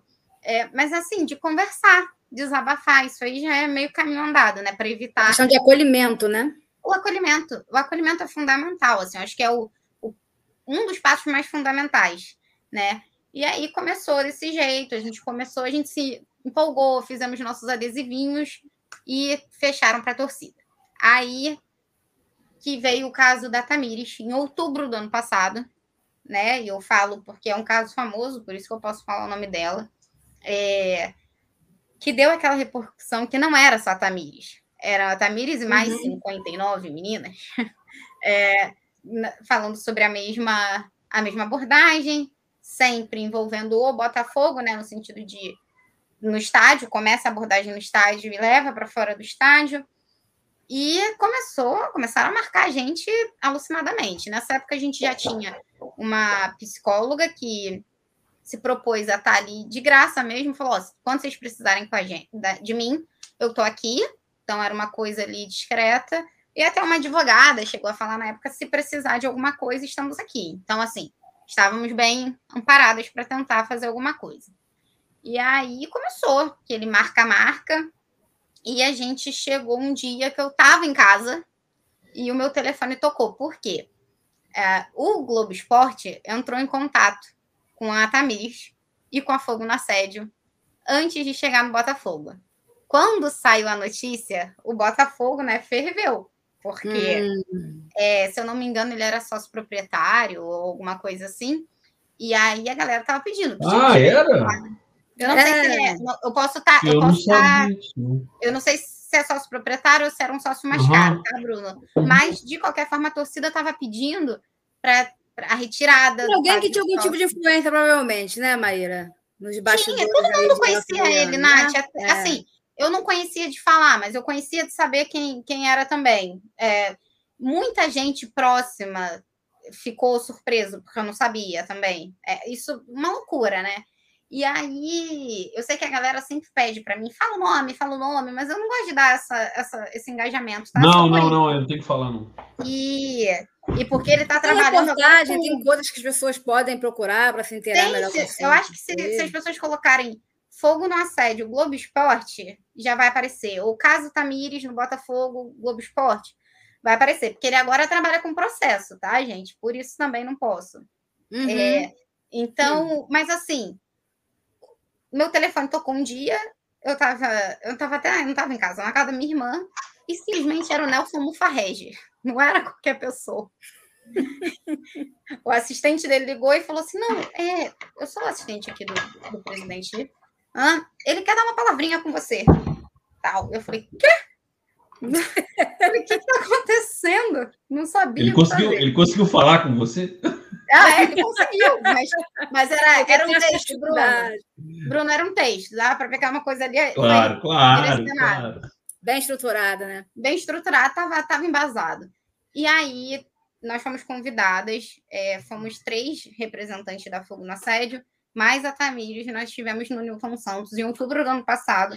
Eu tenho que ir, eu tomo todos os cuidados é, em questão da pandemia, mas eu tenho que sair de Niterói para fazer isso, assim, né? Aquela coisa do peso de ter uma oportunidade da ponte com o clube, mas infelizmente ficou uma coisa completamente para lá, assim, jogaram para o universo é, não teve continuidade. Tenho certeza que a Tamiris fala bem pouco disso hoje, não, não aceita algumas coisas porque ela esperava mais do clube, eu também esperava, as meninas também a gente esperava. As meninas que estavam contando com a gente esperavam mais da gente. Então, assim, era, era uma coisa, né, que a gente chegou muito perto, mas basicamente tentaram pedir uma quantidade de documentação para a gente que era impossível pedir das 60. E eles queriam das 60 e queria BO das 60 para dar a, é, início a um processo interno. E aí eu pensei, isso vai ser impossível. A gente vai sair daqui sem nada, né? Como é que eu pego cópia de documento de todas essas meninas? Para começar, não dá, nem todas vão querer falar. Como é que todas vão fazer um BO e vão querer entregar esses documentos? Mas essa burocracia proposital. A gente sabe que essa Era é proposital. proposital. Aí sabe. fizeram a gente escrever uma carta a próprio punho, assinando que estivemos lá, aquela coisa ali só burocrática, e nada mais aconteceu, né? Então, assim, a, a, eu brinco que a fogo no assédio ela resiste, porque infelizmente muita coisa volta e aí a gente relembra desse caso. Eu quis contar isso tudo, né? Até peço desculpa se eu me alonguei. Não, mas é importante as pessoas saberem como foi todo o processo, que a gente chegou até lá e depois, enfim, dificultaram a nossa vida. Não foi essa diretoria, né? E aí, mais para frente, a gente entrando no, nessas novidades, eu falo já o que aconteceu referente a essa nova diretoria. Então, não foi essa diretoria.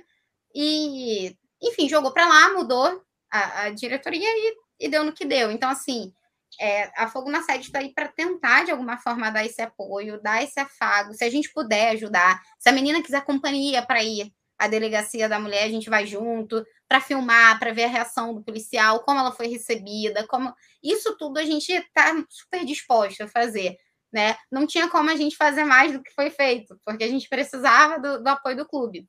E na, mas assim, na época as meninas tiveram apoio dessa moça que participou da live com a Fernanda Maia, ela se conseguiu o contato de uma das meninas e colocou ali em apoio. Então, que ela é da Defensoria Pública, que ela é da Nudem. Eu só esqueci o nome dela agora. Mas ela também chegou a falar comigo. Então, assim, é, a gente tentou, mas o Botafogo não. Isso é uma coisa que eu falo, né? Isso tem que ser dito. Até porque a gente está vindo aí, talvez, numa possível transformação de atitude, então é importante que as pessoas saibam que o Botafogo dificultou a nossa vida muito naquela época, porque era óbvio que isso não ia acontecer. Se eu fosse uma das meninas assediadas, eu não ia querer dar uma cópia da minha identidade para o clube, sabendo que a pessoa fazia parte do quadro de sócios. Eu não ia querer, uhum. não, não tem cabimento.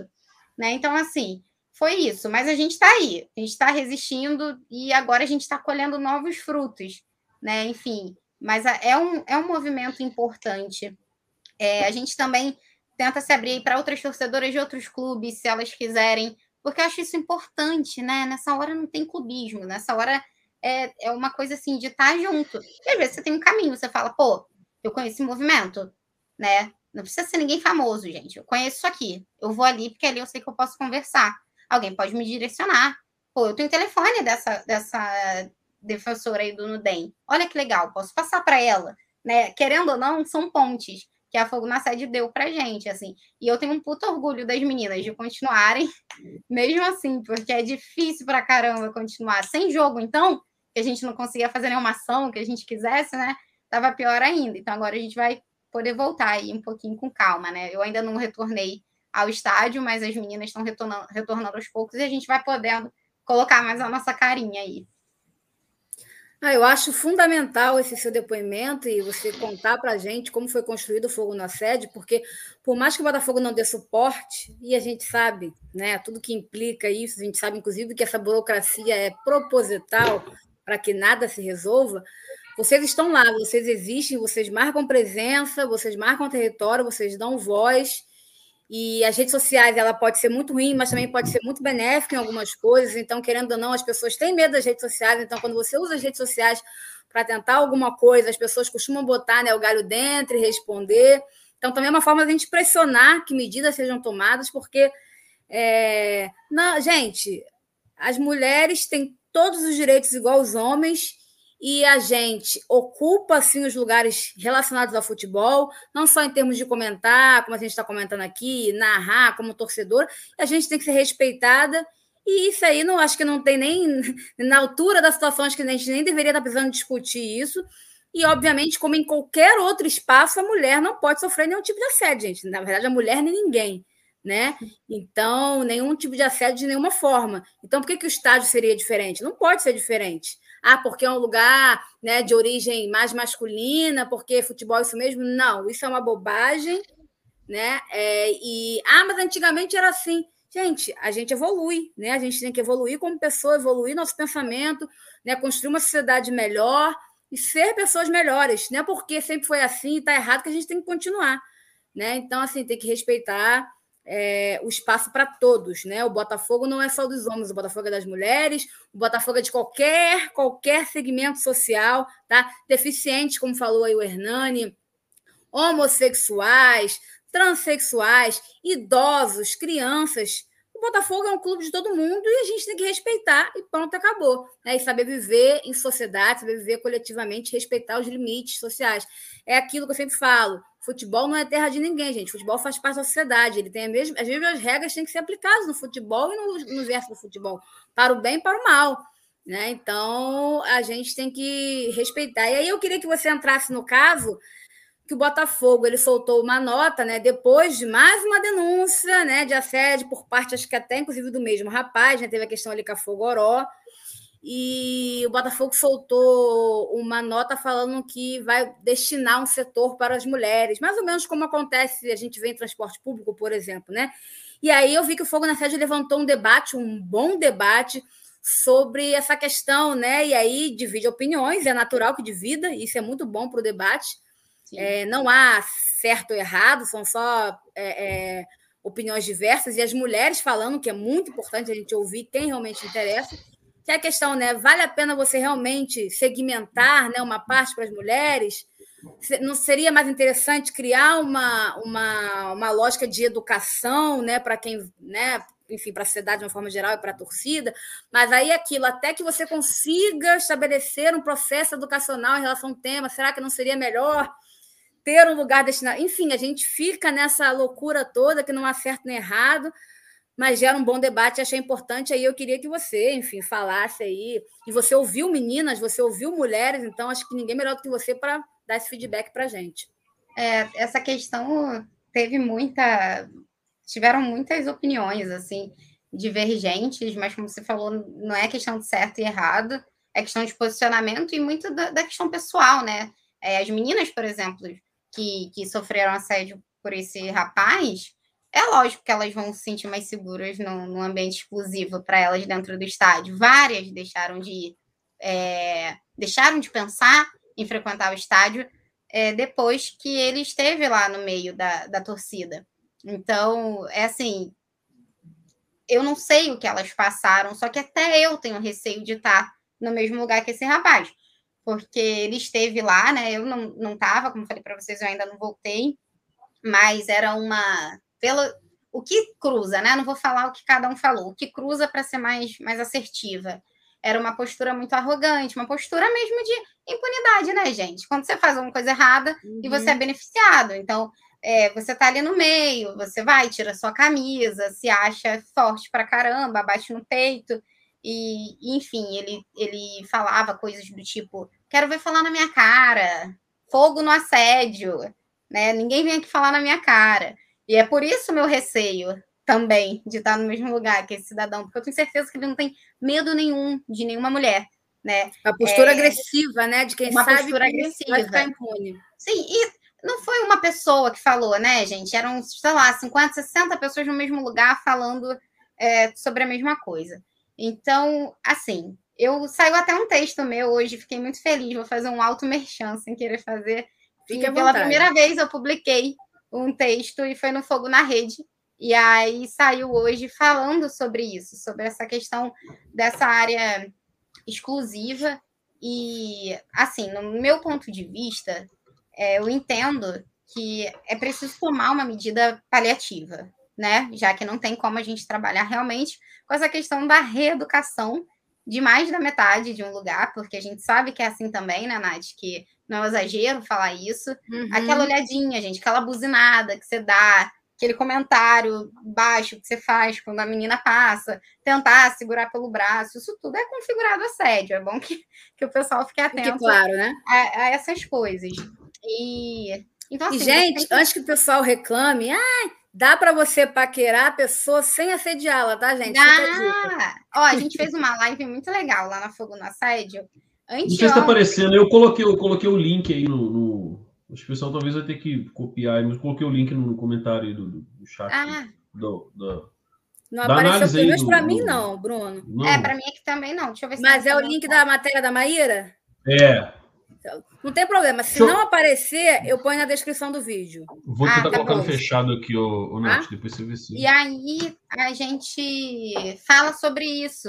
Teve um rapaz que perguntou: qual a diferença, então? Ele até usou um termo engraçado, né? Entre um galanteio e o assédio. E a gente falou lá, a gente falou uns 30 minutos sobre isso. Então, ninguém é proibido em, de paquerar ninguém, de chegar em ninguém. É só ter respeito, educação e saber ouvir o não, ou saber perceber que a menina está desconfortada, desconfortável, perdão. Então, assim, a questão toda, o que, o que eu bato muito na, na tecla, gente, é o seguinte: eu acho o cúmulo do absurdo a gente ter que pensar no espaço exclusivo para evitar que uma mulher seja assediada. Assim, é uma, o que me incomoda nesse, nessa situação não é necessariamente assim a atitude do Botafogo, até porque foi uma, uma ação conjunta ao governo do estado, né? É uma ação conjunta com essa com a Defensoria Pública, tá? Tem um grupo de, de, de mulheres que chamam empoderadas e tiveram essa ideia.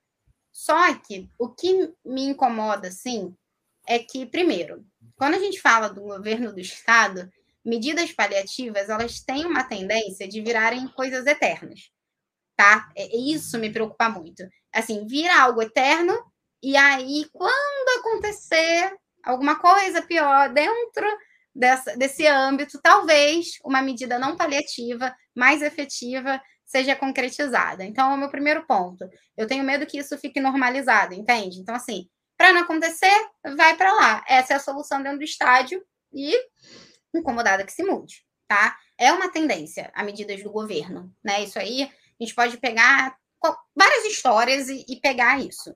Então, o paliativo, ele pode virar o, o necessário, que não é necessário, mas que vira na mão de uma instituição pública governamental. A segunda questão é que o, o, assediador ele fica ali naquela posição cômoda, né? Ele não vai ser afastado do estádio, nada vai acontecer. Então, enquanto eu tô intimidada dentro de um espaço, ele tá cômodo, ganhando ali seu espaço, tá, tá confortável naquele, naquele lugar, tá torcendo, tá brincando, e eu poderia querer estar naquele setor, mas não vou querer estar naquele setor porque eu não quero estar com a mesma pessoa, entendem? Então, assim, eu não consigo ver isso como algo que vai solucionar nada. Isso é só minha opinião, tá? Gente, não, não é opinião de todas as meninas.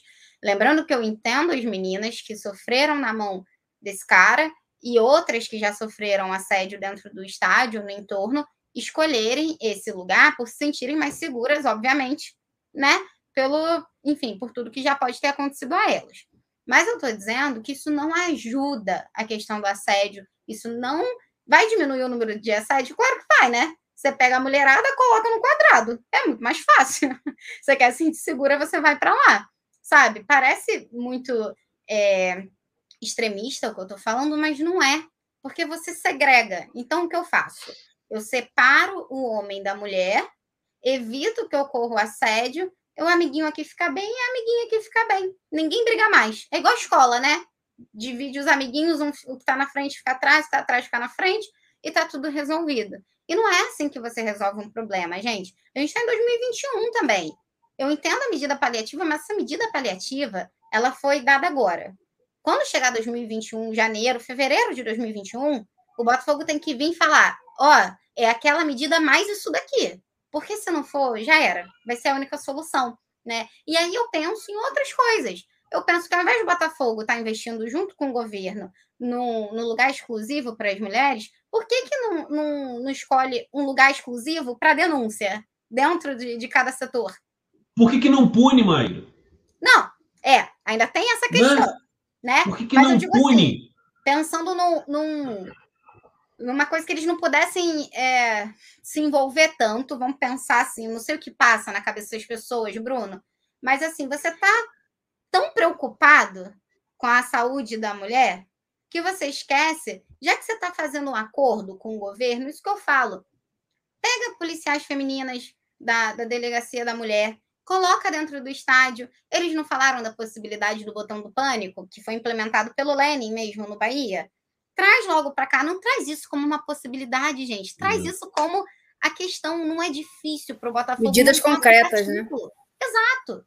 Gente, qual é a dificuldade de montar um aplicativo? O Botafogo, quando veio Calu, Honda, quando vem qualquer outro jogador, eles não botam lá soubotafogo.com.br barra Honda, com todos os, os, os produtos do Honda, com todos os produtos do Calu. Por que, que não botam soubotafogo.com.br barra, sei lá, todos contra o assédio e coloca a porcaria de um botão lá pra gente. Gente, não é difícil, desculpa, não é difícil fazer isso. Não. É muito mais concreto do que você segregar a gente no espaço, né? Então, assim, eu não sou contra as meninas se sentirem seguras nesse lugar. Eu sou contra a gente não ter uma medida eficaz, porque só o paliativo não vai resolver nada. O paliativo não vai me deixar à vontade, porque eu não vou querer estar naquele espaço. E aí, se eu for assediada na zona mista, eu vou ser obrigada a ouvir do assediador que era para eu estar na minha área, porque é isso que esses caras fazem. Eu Exatamente. não estou exagerando, né? É isso mesmo. E aí, se acontecer assédio nessa área mista, eu fico pensando, Bruno, eu vou ter a segurança ali, o policial vai levar a sério a minha denúncia? Porque um monte também não leva.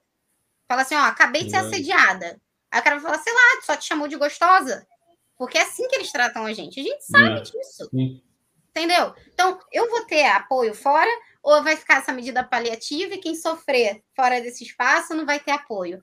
Era mais fácil montar postos ali de denúncia, botar isso junto com o botão do pânico, seria muito mais efetivo. Aí sim eu ia escolher onde eu pudesse ficar. Porque mesmo não sendo obrigatória a presença da mulher lá, você se sente na obrigação de ter que estar lá para evitar com que coisas aconteçam. Então, assim, não é obrigatório na visão muitas vezes masculina, porque não sabe que a gente vai se sentir na obrigação de estar lá para evitar que essas coisas chatas aconteçam. Porque o cara tá ali, e aí entra o que o Bruno falou, né? O cara tá impune.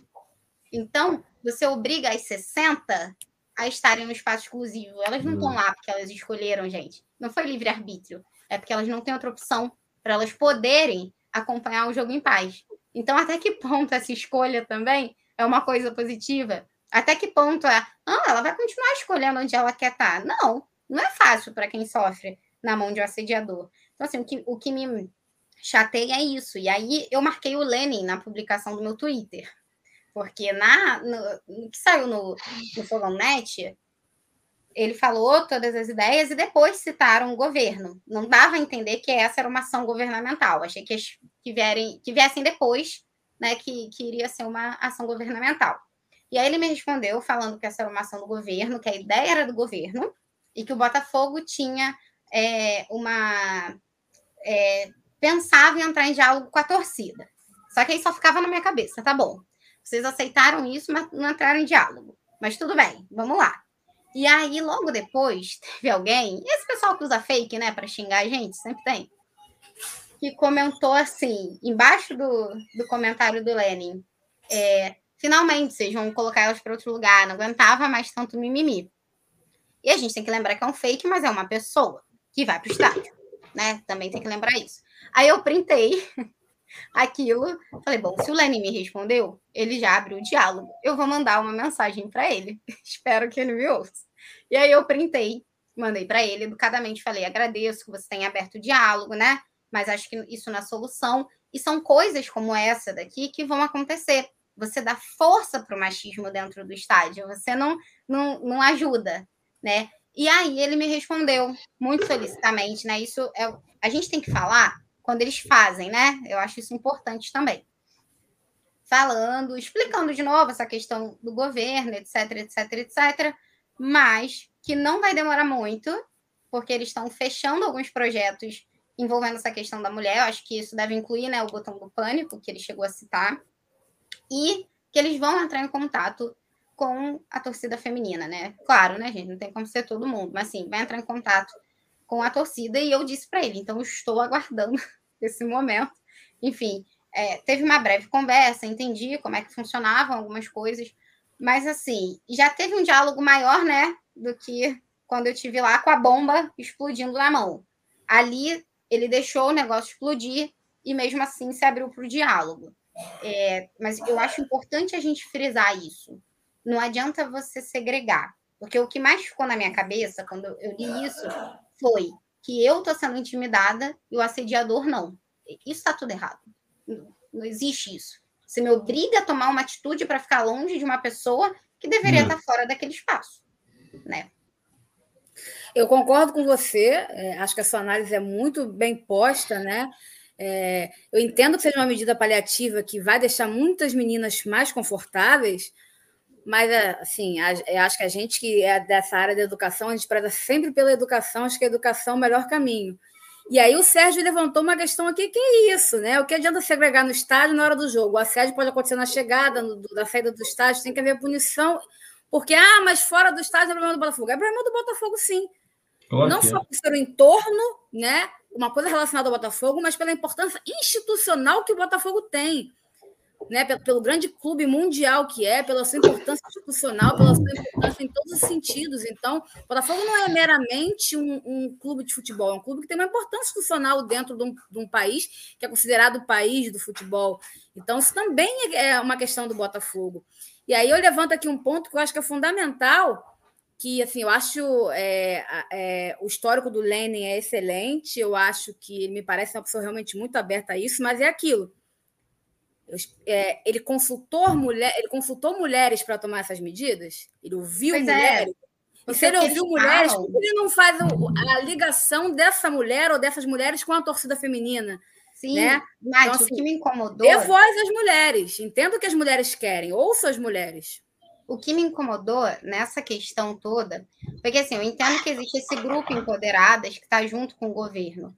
Só que você tem que falar com a torcida do Botafogo tem que falar com elas também, elas entendem, a mulher sabe, mas não então faz isso que você disse.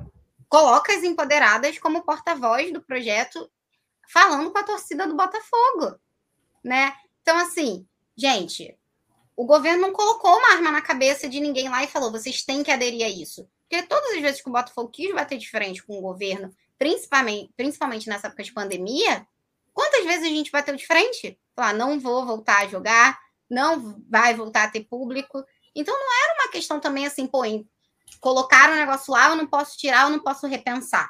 Não. Pô, vamos fazer o seguinte: vamos abrir o diálogo antes de, de apresentar isso para a torcida feminina. Vamos fazer uma votação. Eu não me importo de, de ter se todas as mulheres, todas as torcedoras votarem que sim. Eu vou continuar com o meu pensamento, mas eu vou entender que para essas mulheres é uma necessidade, entende? É, é bem diferente, né? Então, não.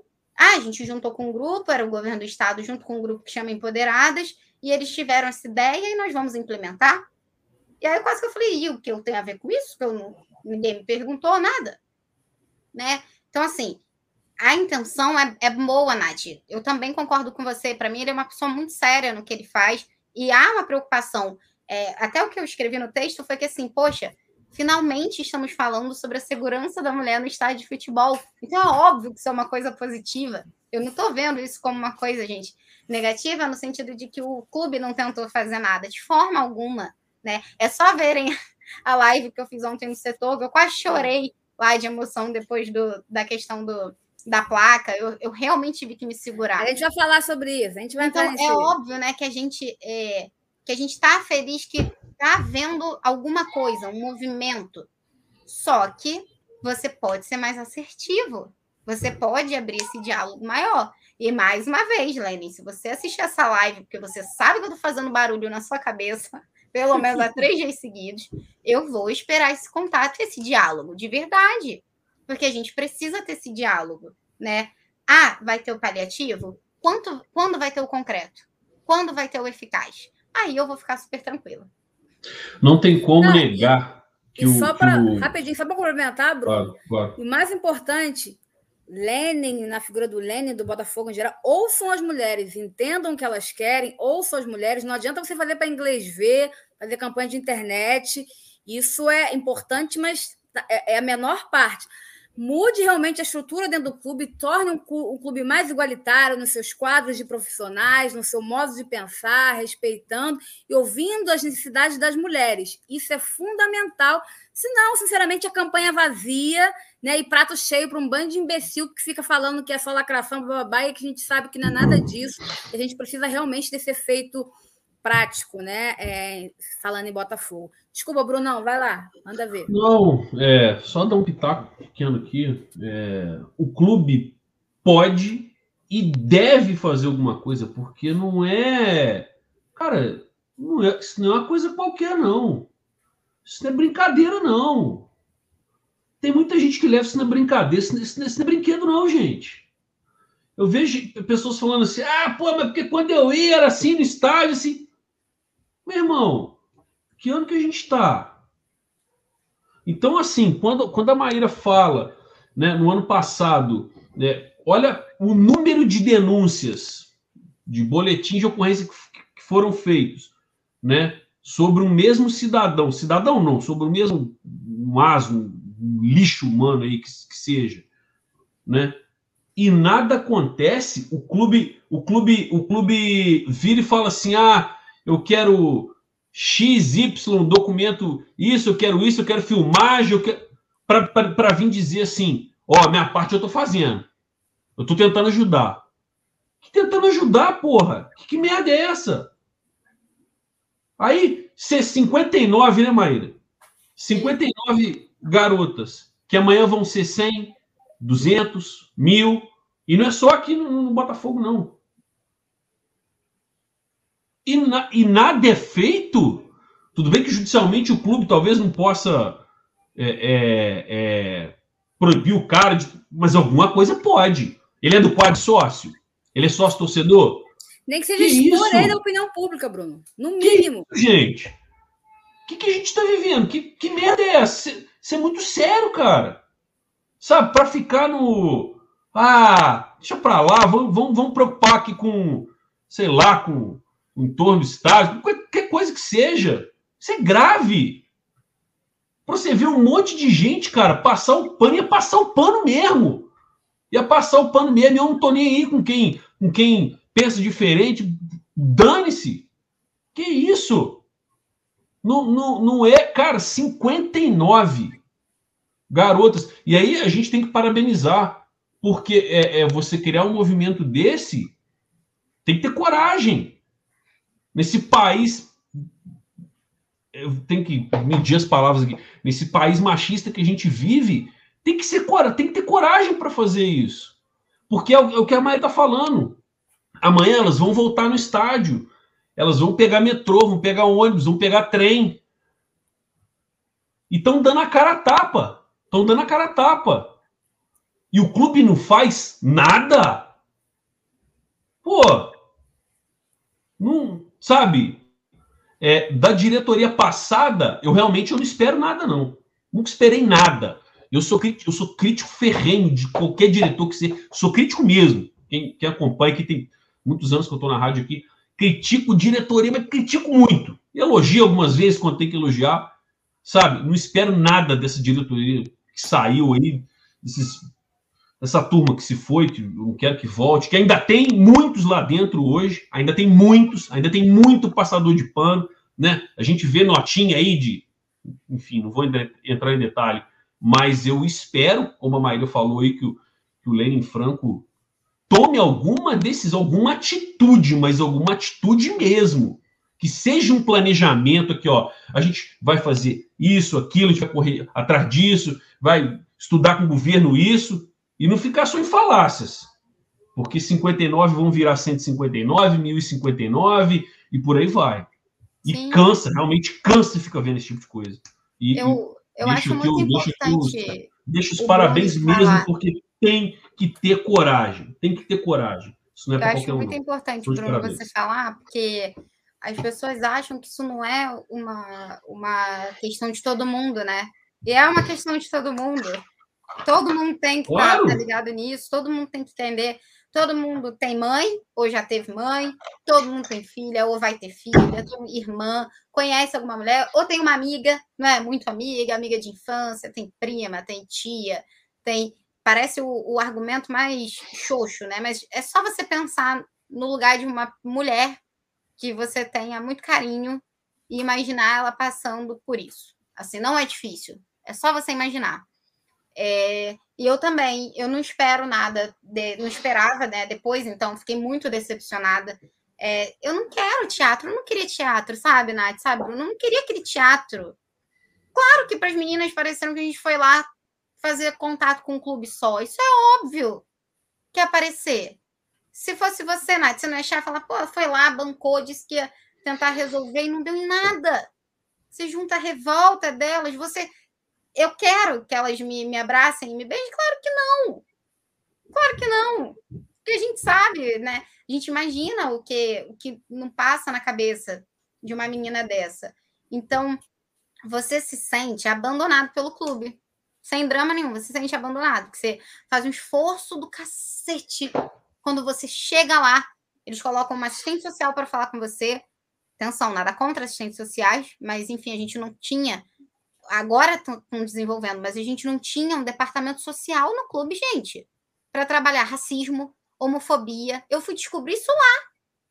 Eu não sabia que a gente não tinha um departamento social. Aí acontece caso de racismo no clube, o torcedor não pode sair de lá e se direcionar para um lugar, porque não tem. Assédio acontece, você não pode sair de lá, porque não tem.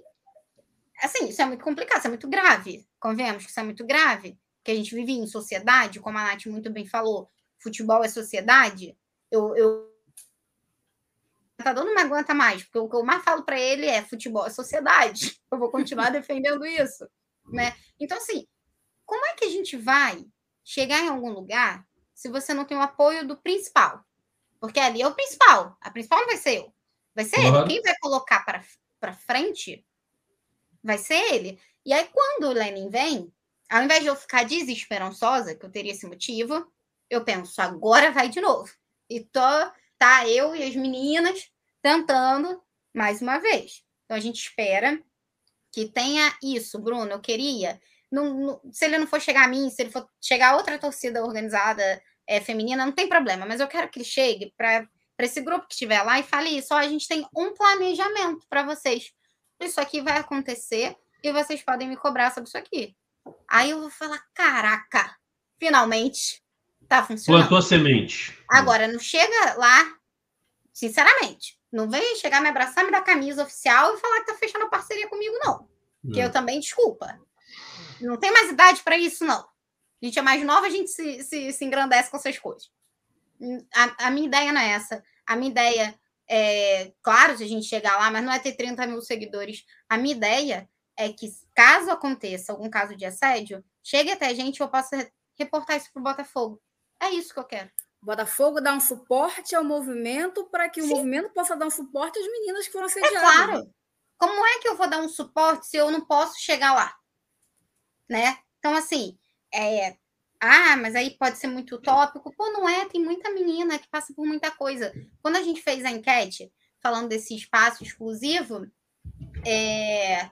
Cara, a quantidade de menina que veio de novo é o que assusta a gente, Nath. O que deixa a gente assustada. Eu vou mandar um print para você assim, depois, é, no, no, privado, para você ver a quantidade de, de. Assim, ah, mas é porque eu já passei por isso, eu já passei por aquilo, e você fica boca aberta com a quantidade de meninas, que são outros casos e outras coisas. Mas é como que o meu grupo, como eu e as meninas, a gente se esforça tanto, como a gente vai ser uma referência se a gente não tem a nossa referência? Claro, a gente vai ajudar ali no que dá, mas para o Botafogo começar a, a, querer fazer parte disso, não adianta só postar Feliz Dia da Mulher. Não adianta. Eu não estou reclamando, gente. Não estou reclamando. Estou dizendo que só isso não adianta. Tem que é, ter postar também. é importante, mas isso é o mínimo. Não. É, eu não estou dizendo que não tem que ter o Feliz Dia da Mulher. Tem que ter, tem que ter a campanha. Só que tem que ter a campanha e você tem que ter o trabalho acontecendo. Então, ó, eu tô postando Dia da Mulher e eu tenho um departamento que cuida dessa questão social, racial, não é? A questão de, de orientação sexual. Olha que legal você poder é, torcer para um clube que você vai estar abraçado se você, enfim, acha que, que faz parte de alguma minoria que você precisa disso. Não é verdade? Aí você fala, poxa, eu tenho o clube, eu posso reportar o clube que eu passei, né? É, eu acho que existe também alguma medida de afastamento que seja, entendeu? Não acho que, que esse indivíduo que tá aí, ele vai ser proibido é, de ir. Eu não sei se a, a diretoria tem como fazer alguma coisa por conta desse caso agora, talvez só tentar mesmo essa questão de afastamento, se achar algum processo. Eu sei que eles não têm como fazer muita coisa pelo que já aconteceu, entendeu, Bruno? Mas agora, para evitar que aconteça, vamos começar a andar assim mesmo. Então, vamos. Tá, a gente vai pegar essa causa aqui, não vai acontecer mais. Xingaram a, a, a, a mulher de, de, de vagabunda? Não, vamos cortar as arestas. Chega disso, está muito ultrapassado. Imagina que a gente tem que ficar falando toda vez. Vocês acham que eu queria ter o fogo no assédio? Acham que eu realmente queria estar tá ali? Ninguém quer estar tá ali, gente. A gente não quer estar tá ali. Como o Bruno disse, é né? É bem desgastante. Eu, sei, eu fico feliz, às vezes, pelo reconhecimento. Mas você não sabe o receio que eu tenho às vezes. Quando dá uma estourada assim, quando vai num boom, e aí a, a minha cara tá na frente. Aí eu fico assim, e agora? Aqui em casa, meu pai fala: Ah, minha filha, é muito bom, não sei o quê, mas cuidado. Eu fico, e agora já falei muito. Não, fora o desgaste, né? A gente vai entrar nessa questão da bandeirinha agora, que inclusive a gente puxa também para a questão campo e bola. E é assim, né? É, a gente vê aí toda a repercussão sobre o caso, e tem a galera que acha que não é nada demais. Além de ser um absurdo, nessa altura do campeonato, a gente, a, essas pessoas que acham que não é nada demais, se você tá, se você quer, acha que futebol é futebol, então se preocupe, porque nessa história de nada demais, o Botafogo pode perder três pontos nessa brincadeira. E aí, o Bortolato fez um vídeo para a gente a pedido do André, falando sobre a questão. A galera aqui, não sei se tem alguém novo aqui, mas a maioria da galera que conhece o Bortolato, Bortolato, além do nosso amigo pessoal, já participou aqui de algumas lives da rádio, é, assessora também a rádio é, judicialmente, né, juridicamente, e é um cara que trabalha, é um advogado renomado na esfera esportiva, inclusive. Então, ele entende muito desse assunto e ele deu aí o parecer dele sobre uma possibilidade do clube ser punido aí, lembrando que o árbitro relatou na, na suma as ofensas dirigidas à bandeirinha por parte da torcida, que não foi uma parte pequena, claro que não foi o grosso da torcida, mas fez barulho, deu para ouvir bem nitidamente e ele relatou na suma as ofensas dirigidas à bandeirinha de piranha, que foi exatamente isso que chamaram ela,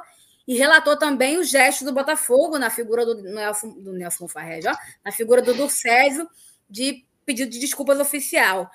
E aí o Bortolato deu aí o parecer dele sobre essa questão. Vamos lá, vamos ouvir. Alô, André, alô, comunidade.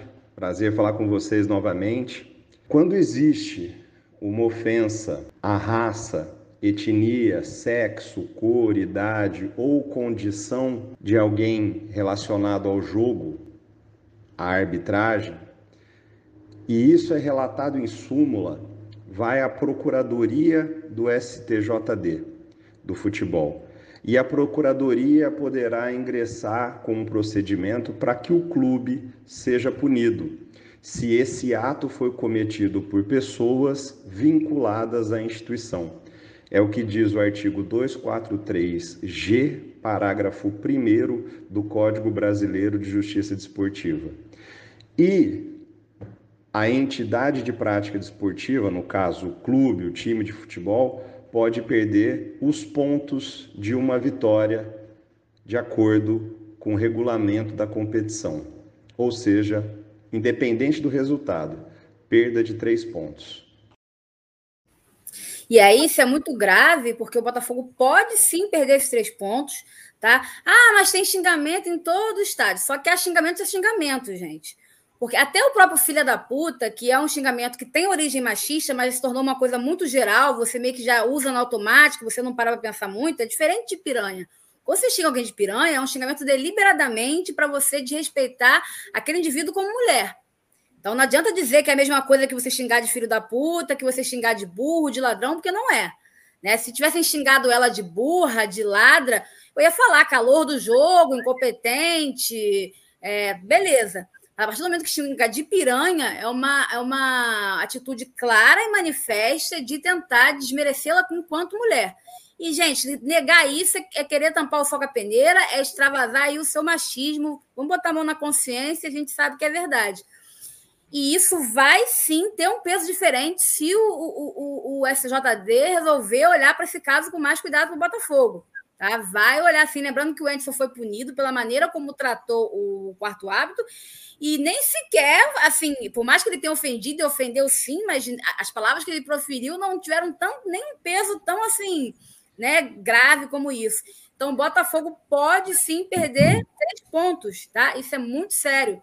É, só só para complementar rapidinho, é, o Bortolato até falou que, independente do pedido de desculpas, isso pode acontecer. Eu até acho que o pedido do César foi, além de muito bom é, para a imagem do clube, foi até muito inteligente, porque talvez isso salve o Botafogo, tá? E, enfim, mas o Botafogo também não fez mais que obrigação.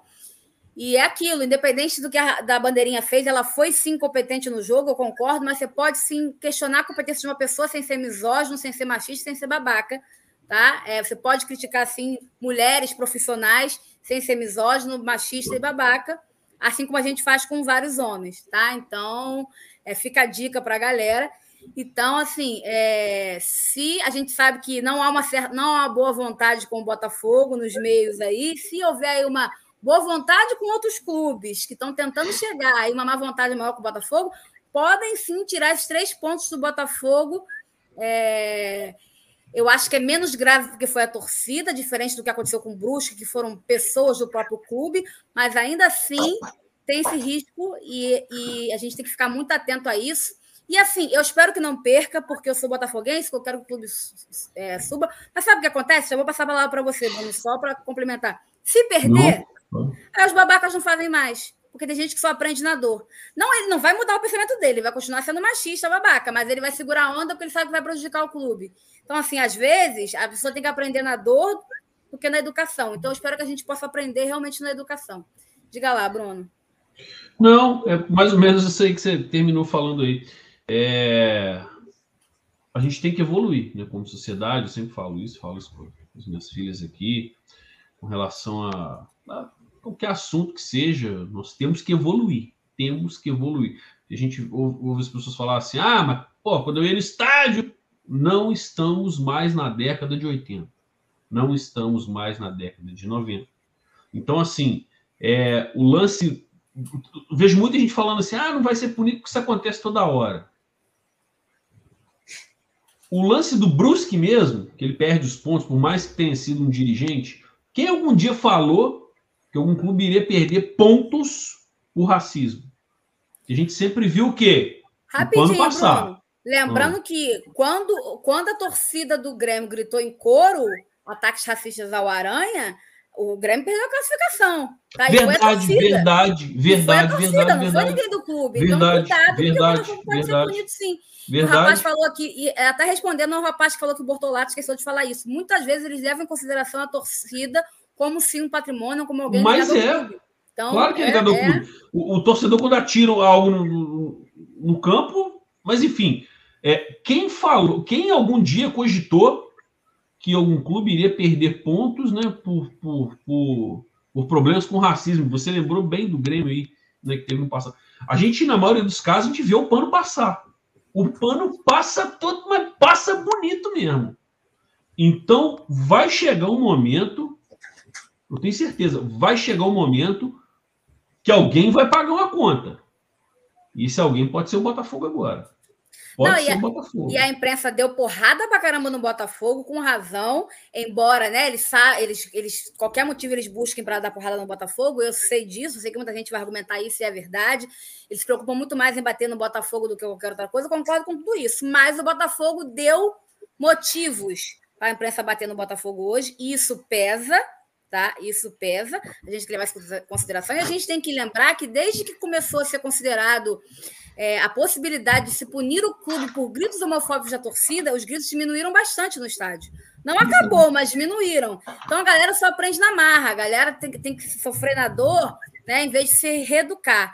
Então, é, é, o Botafogo pode sim sofrer essa punição, a gente espera que não, porque a gente sabe como o Botafogo está trabalhando duro para isso, mas é aquilo não dê motivos, não dê motivos, porque é muito complicado. Diga lá, Maíra. Eu li, né, que, que o árbitro ele colocou na súmula a atitude do Ducés também. Por isso sim, que, sim, relatou as duas situações. Relatando na súmula, também, assim, é mais esperança do que outra coisa, assim, que eu sinto, porque realmente eu concordo em gênero e número, é, total o que vocês falaram. Eu acho que se perder, que eles aprendam. É, vai ser péssimo para a gente, mas enfim, se perder não vai ter como a gente reverter a situação. Então eu espero que, que eles aprendam alguma coisa com isso. Vai diminuir, com certeza vai, porque vai direto no, no clube, né? Vai direto na, na equipe da prisão do acesso. Então talvez eles aprendam no sentido de não fazer mais lá dentro.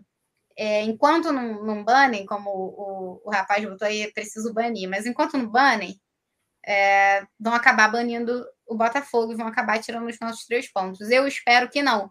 Estou muito esperançosa com o fato disso ter ido para a súmula, porque o árbitro podia não não colocar, né, gente? Tipo, acabou o jogo, não sei o quê. Tal. Ela já estava sendo xingada é, antes do jogo acabar, que fique claro também, né? Por isso que foi para a súmula logo ali. Então ele colocou, talvez leve em consideração. É, pode ser que haja uma punição que não seja os três pontos. Pode ser também. Vamos ver. Se, pode qual ser uma multa, né? Pode ser uma, uma multa, isso. Sentido. Pode ser. É, não, eu acho engraçado que teve gente, até o, o, o é Bruno Caldeira, que eu conheci de um grupo que eu faço parte lá. Ele cita aqui que a diretoria ajude de forma certa. Claro, isso aí a gente concordou aqui. Eu ainda vi gente criticando, cara. Para para analisar no cérebro. O que, cara, deve ser do tamanho de um caroço de azeitona, irmão. Criticando a postura do Ducésio. Porra! O que tem demais ali, cara? Para você criticar não é possível, cara. Não, as pessoas que... distorcem, Bruno, cara... gente fala.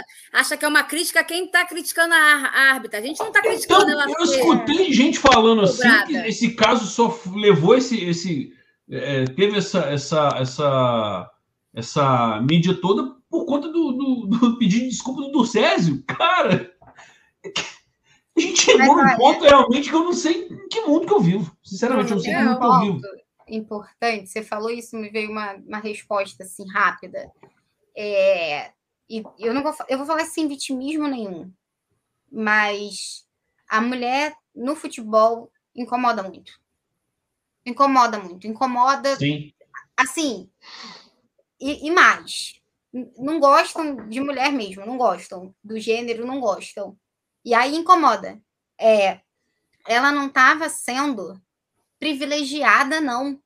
Ela estava escutando um pedido de desculpa que é o mínimo que se pode fazer. O é. mínimo que se pode fazer, entendeu? Porque ali está acontecendo com, com o clube. A gente fazendo a ponte com assédio, o que acontece no estádio, o Botafogo se responsabiliza. Não é assim? E o Botafogo bateu no peito ontem e se responsabilizou. É a mesma coisa. Então, para a galerinha que fala que não tem nada a ver, que o Botafogo não tem a ver com com o que acontece ali? Tem tudo, tem sim. Ele tem responsabilidade sobre o que acontece ali. Tanto tem que ontem provou tendo essa atitude. Né? Então, isso cabe sim para o que a gente estava falando. Né? É, e ah, eu vi até o comentário que o, Leandro botou: ah, isso é em todo lugar. Sim, mas eu vou te falar com toda certeza e propriedade do mundo de quem está muito envolvida com futebol. No futebol, por ser esse, essa, essa visão majoritariamente masculina, incomoda mais incomoda muito. E aí, Bruno, ficam esses caras com, com essa com esse caroço no lugar, cérebro, não sei. Ou até tem cérebro, mas acho que é desligado, sabe? É um negócio que desliga ali. Eu não sei. E, e, e acham que isso é um problema, que isso é mimimi, que você não pode julgar, é, xingar. E aí que tá. Mimimi eu fico... é, é, a ferramenta das pessoas que não têm argumento. Eu já não, e eu tenho um sonho, Nath. Eu Fracos tenho um sonho, Bruno. Eu sou Fracos. professora. Eu queria muito dar aula para essas pessoas de graça. Eu dou, cara, vocês estão aqui, tem alguém assistindo? Eu queria dar aula de graça, explicar para vocês uma coisa chamada interpretação de texto, que serve para quando a gente está num texto oral também. Porque assim, é, ninguém reclama de você é, mandar ela para aquele lugar como você pode mandar o árbitro para aquele lugar. A questão é o que você fala para aquela pessoa. Você pode externar, cara. Você pode, todo mundo xinga, xinga ali. Quem nunca falou um puta que pariu, eu sou filho da puta, vai. Entendeu? Quem nunca fez isso dentro do estádio? Ninguém está dizendo que você não pode fazer estádio. Ninguém está dizendo. Só que pera lá. Uma série de xingamentos é. poderiam ter sido proferidos. Maíra, ser machista, misógino e A sua intenção, a sua intenção, Maíra. A sua intenção é muito boa, mas você não vai conseguir. Tem, tem, tem, tem. não, tem, mas é porque... não adianta, tem, tem cabeça que não dá para isso. Você não vai conseguir. Sua intenção é ótima. Mas, Bruno, mas a gente que é professor, eu acho que a gente a podia gente desenhar. esperança que as pessoas não, tem gente que nem, mudar. Nath, nem desenhando. Nem é, né? desenhando. Né? Você acha que se desenhar para esse cidadão aí, ó, que foi bloqueado, vai entender? Não vai entender. Entendeu? Sim. Não vai entender, não vai entrar cérebro, não, caroço não de azeitona. Não é a, as, as pessoas, né, elas falam, eu vi muito isso que vocês falaram, né? Ah, então não vou xingar mais a mulher. Gente, gente, peraí. Todo mundo aqui já xingou. Todo mundo. Só que realmente, cara, eu vi uma comparação, e aí eu vou, eu quero a opinião de vocês. Que eu vi o pessoal falando assim: ah, mas então, nem isso, não, isso serve também para Ana Paula? Aquela lá da história do é, Flamengo. É, Ana Paula é usada sempre. Serve. A questão não é essa, eu continuo também tendo ranço daquele dia, eu também tenho esse ódio. Gente, qual botafoguense não tem? Qual botafoguense tem esse ódio? Mas é aí que tá. Você não entende o ponto. O ponto é que chamar de piranha é muito ultrapassado. Muito ultrapassado. Porque aí você vai no indivíduo, numa questão muito dentro, você só quer insultar aquele ser humano simplesmente porque você acha que você tem o direito de falar aquilo para ela, né? E assim, porque você acha que tem superioridade para falar aquilo para ela. É a mesma coisa quando você é, vira para o negro e chama ele de vários nomes ali, porque você acha que você é superior àquela, àquela raça.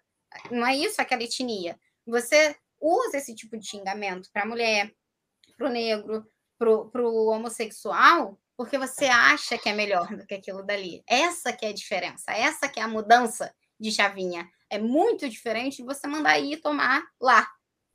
É diferente, porque esse daí você usa para todo uhum. mundo. Uma coisa né? mais genérica. É, é claro, mais genérica. Claro. Vai tomar no cu. Desculpa o palavrão aí, YouTube. É burra incompetente. Coloco... Agora, usaram xingamento bem misógino, machista mesmo, para poder depreciar ela enquanto mulher e bandeirinha, gente. Desculpa, Sim. só não vê que não quer. Agora, que ela foi incompetente, que ela é uma bandeirinha ruim, isso não se discute. Colo é coloca aí o comentário do, do Júlio Silva aí. Qual Sou deles? professor também, e não mudo minha opinião. É. Bandeira incompetente não tem capacidade. Beleza. Tá, mas ninguém está aqui defendendo, dizendo que ela é competente, tem capacidade, não. Todo mundo a, tá exatamente. A questão é essa. A questão é essa. A questão é, coisa, é, a maneira como a xingam, é, é, a coisa que foi preferida. Como a gente fala em evoluir, que eu falo aqui em evoluir, nós temos que evoluir como pessoas, como sociedade, como é, não tem problema. Eu falo para o pessoal do chat, para qualquer um. Não tem problema você mudar de opinião. Se você, opa, eu aqui, eu, Bruno, eu já fui no estádio, eu já xinguei árbitro, eu já xinguei bandeirinha, eu já falei esses nomes. Hoje eu me envergonho disso. Eu também, Bruno, como mulher, buscar, também já fiz isso. Claro, a gente pode Sim, claro, construir, claro. construir, então, melhorar, assim, mudar de opinião, é isso. Às vezes, você não às vezes o tá cara tá aqui no chat e falou assim: ah, meu Deus, eu já xinguei. Irmão, beleza, não tem problema. Tenta mudar, tenta amanhã você ser uma pessoa melhor. Fala, pô, eu vou chegar lá, eu posso criticar, achar que, que, que não presta, que não serve para a profissão, mas tem palavras que você pode maneirar. Vamos evoluir. Acho que todo mundo aqui tem, pode fazer isso, sabe? E, e, não é vergonha você, às vezes, reconhecer um erro do passado e mudar. Não é, não é vergonha, não. Temos que evoluir. É isso aí. É, deixa eu ver o que mais aqui. Enfim, Espero que a gente não perca os três pontos.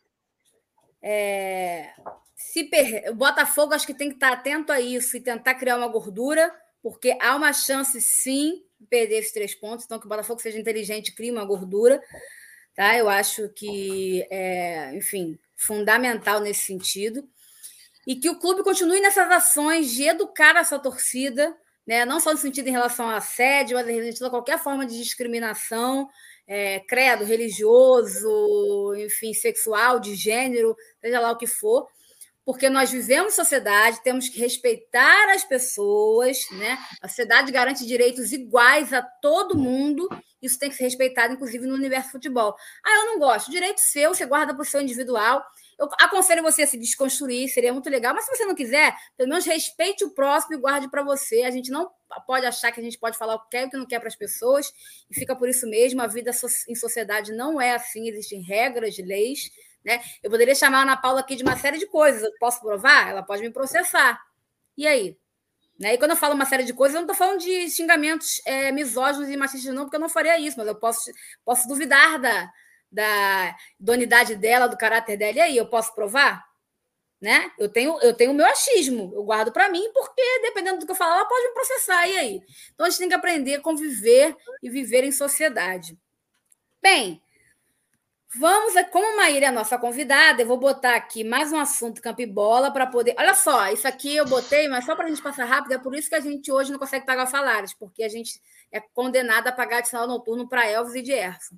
Cara. Enfim, essas coisas da vida. Só para terminar com o campo bola, ó, o Fogo Status, meu querido amigo Matheus, botou lá. Se somarmos as finalizações das últimas três partidas fora de casa, o Botafogo arriscou 21 vezes e acertou 5. Apenas na vitória de ontem, o Botafogo arriscou 24 finalizações e acertou o alvo nove vezes. Diferença grande de atitude atuando fora e dentro de casa. É aquela conversa que a gente tem falado, né, da diferença de postura do Botafogo dentro e fora de casa. E aí eu sei que está cedo para fazer isso, mas eu vou fazer, entendeu?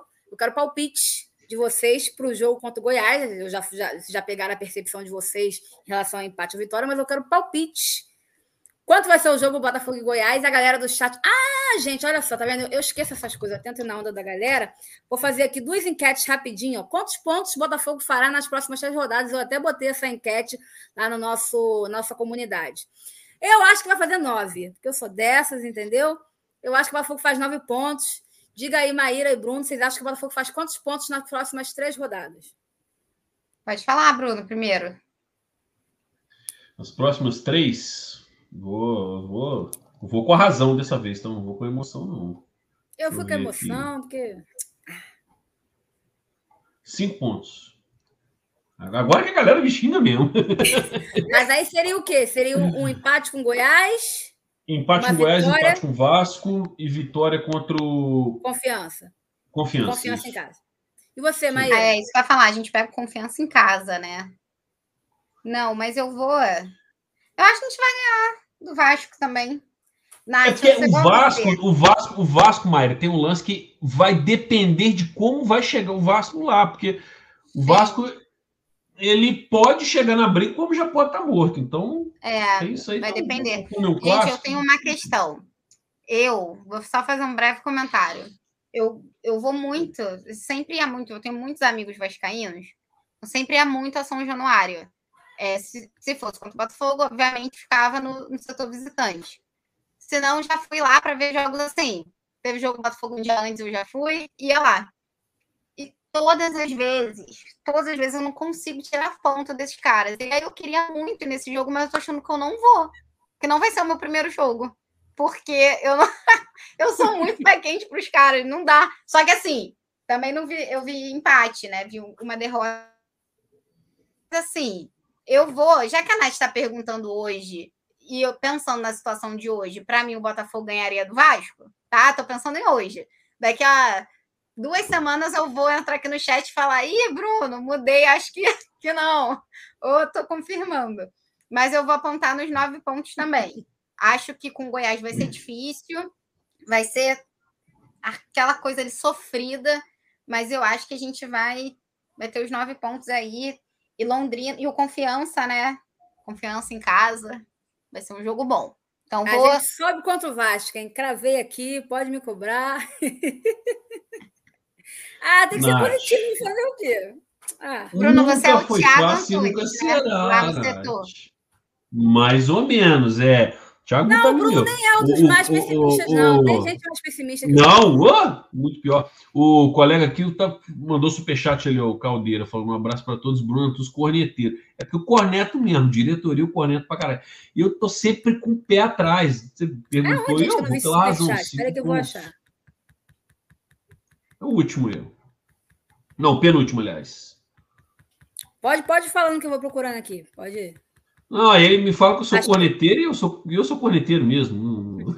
ele sabe disso e eu sou mesmo. Sim, mas o, o, o, Bruno é um corneteiro soft. O Bruno. Entendi. É light, light, light. Tem light. gente muito pior. É.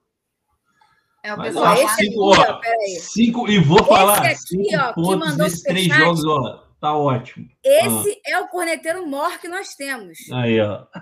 Esse aí é o corneteiro mor. Ninguém. O, nem o Augustão é tão corneteiro quanto o Paulo. Paulo é o concurso, cara. Não tem jeito. E fora Varley. Fora Varley. que eu sou íntima, né? O pessoal no setor só, só fala vavá, porque eu só falo vavá. Mas o, só vavá. Gente, mas eu tenho essa sensação que você tem, Bruno. Lá, uma vez foi isso. O Varley comeu a bola. O primeiro jogo que ele comeu a bola. Não foi o jogo contra o Londrina, não. Que foi Londrina, né? Que a gente. Que ele fez, fez dois gols? Né? Ah, não, não, não. Tá, foi outro jogo. Tá. É. Tô falando um primeiro, não vou lembrar agora. Uhum. Mas que ele jogou muito bem. E aí, eu já tinha falado que não achava um jogador ruim. Assim. Só que o comentário normal, a gente está aqui comentando, falando, como eu te falei, claro. a gente fala do Barreto, fala da evolução. Sim. E algumas lives anteriores eu já tinha citado.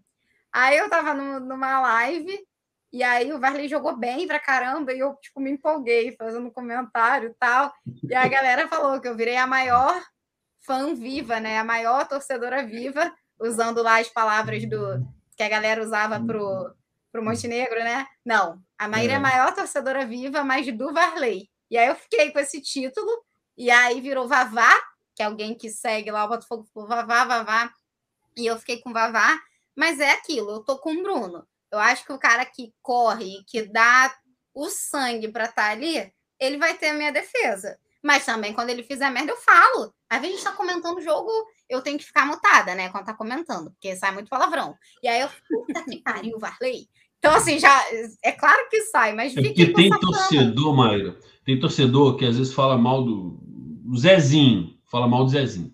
O Zezinho joga um jogo bem, dois bem. E o cara, ele quer sustentar aquilo até o último dia da vida dele. Ele vai morrer com aquilo ali. Falei, eu não agora eu já falei que ele não presta, eu não posso mudar de opinião. Ah, e eu mudo de opinião toda hora. Eu mudo toda hora. Eu falo bem mal do Varley quase sempre. Então, Mas, gente, assim... é porque a gente tá, tá vendo o jogo, né?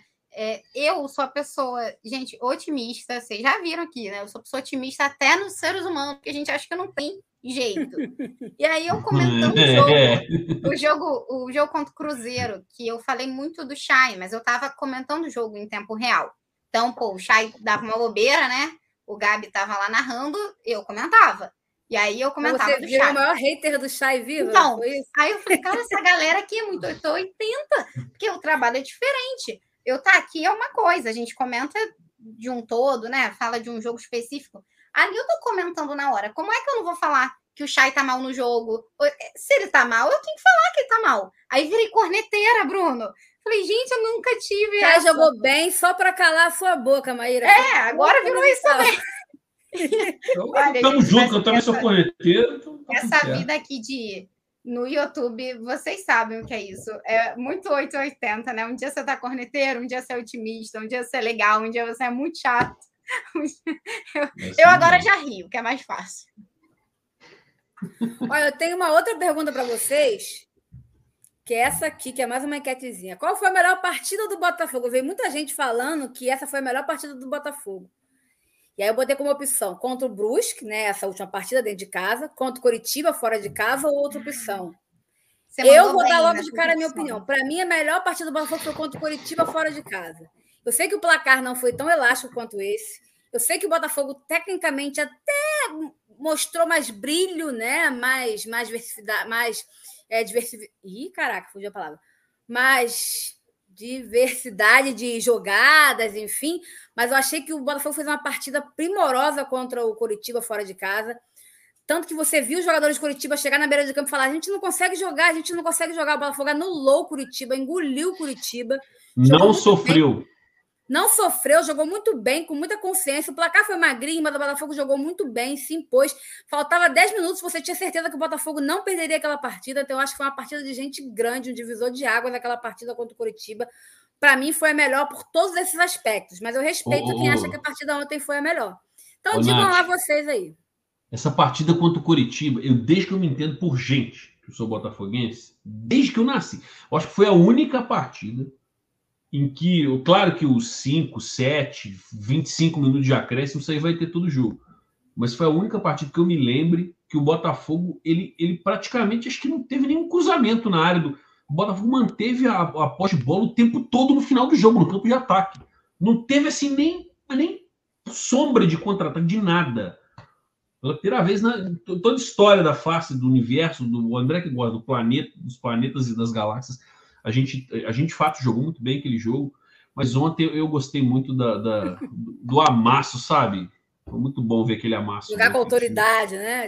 Eu gostei muito. Eu, eu, eu, eu, vou na letra B. Letra, letra A, contra o Brusque. Brusque, isso.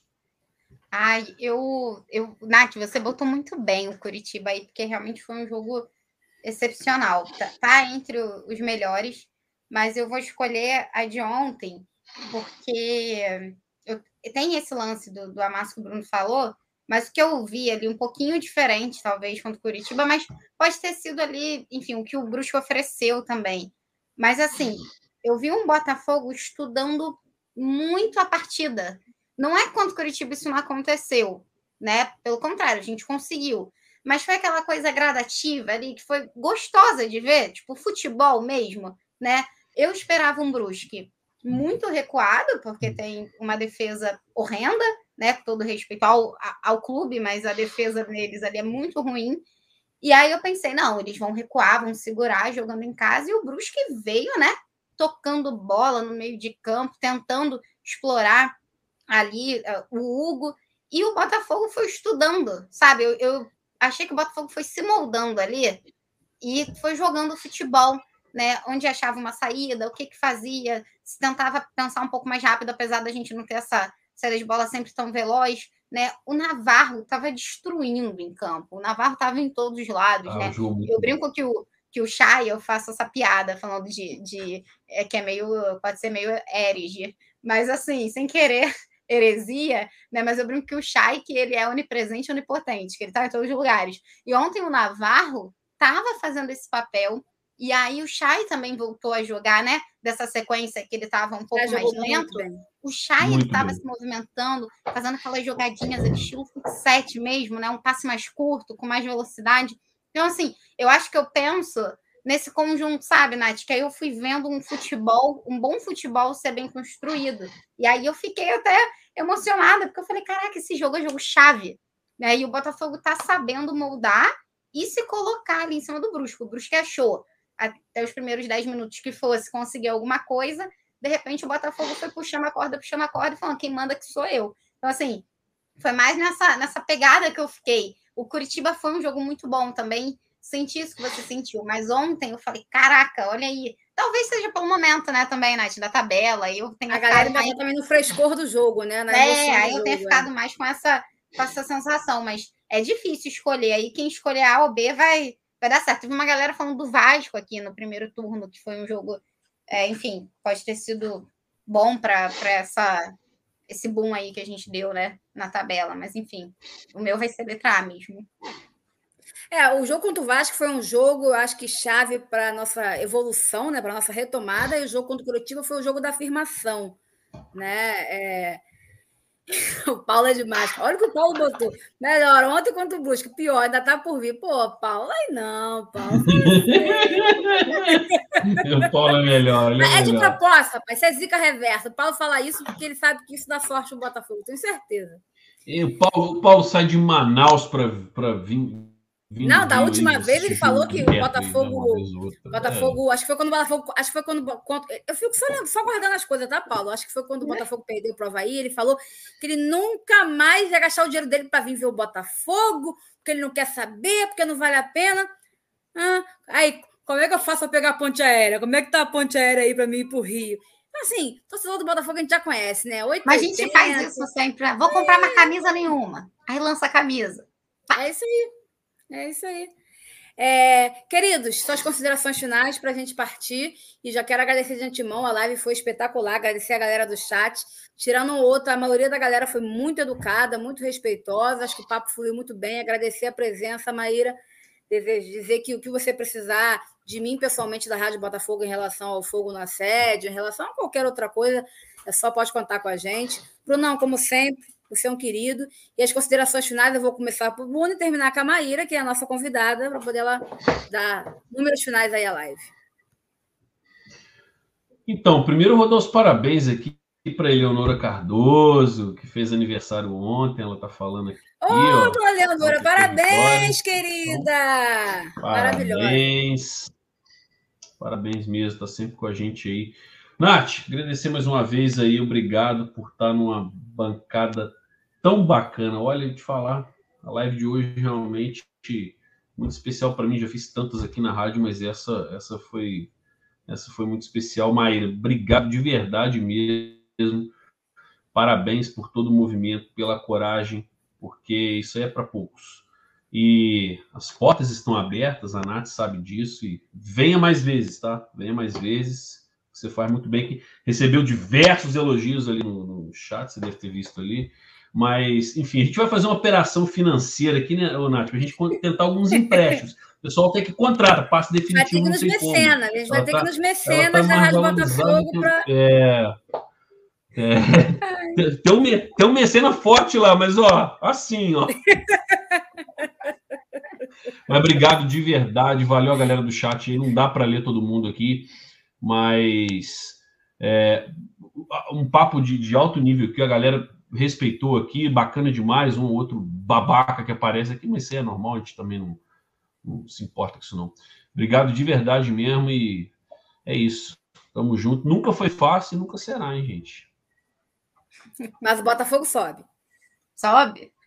Com certeza. Ai, meu Deus, ontem um, um vídeo meu também, gente, viralizou. Vejam o, o último gol do Botafogo depois no setor, que tem muitos palavrões, mas enfim, foi o calor da emoção. Eu falei, o Botafogo sobe para cá. E ainda falei, vai tomar no. Foi assim. Esse é, né? A gente brinca que aproveita que o chefe não estava em casa, estava só vendo, e aí tava eu e o Gabiru. aí a gente.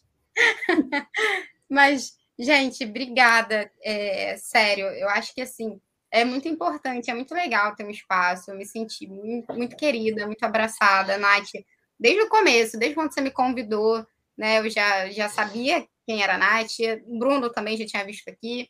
Então, eu fiquei muito empolgada de verdade. Eu sou muito sincera quando eu falo que eu fiquei muito feliz com esse convite, porque eu gosto bastante da, daqui.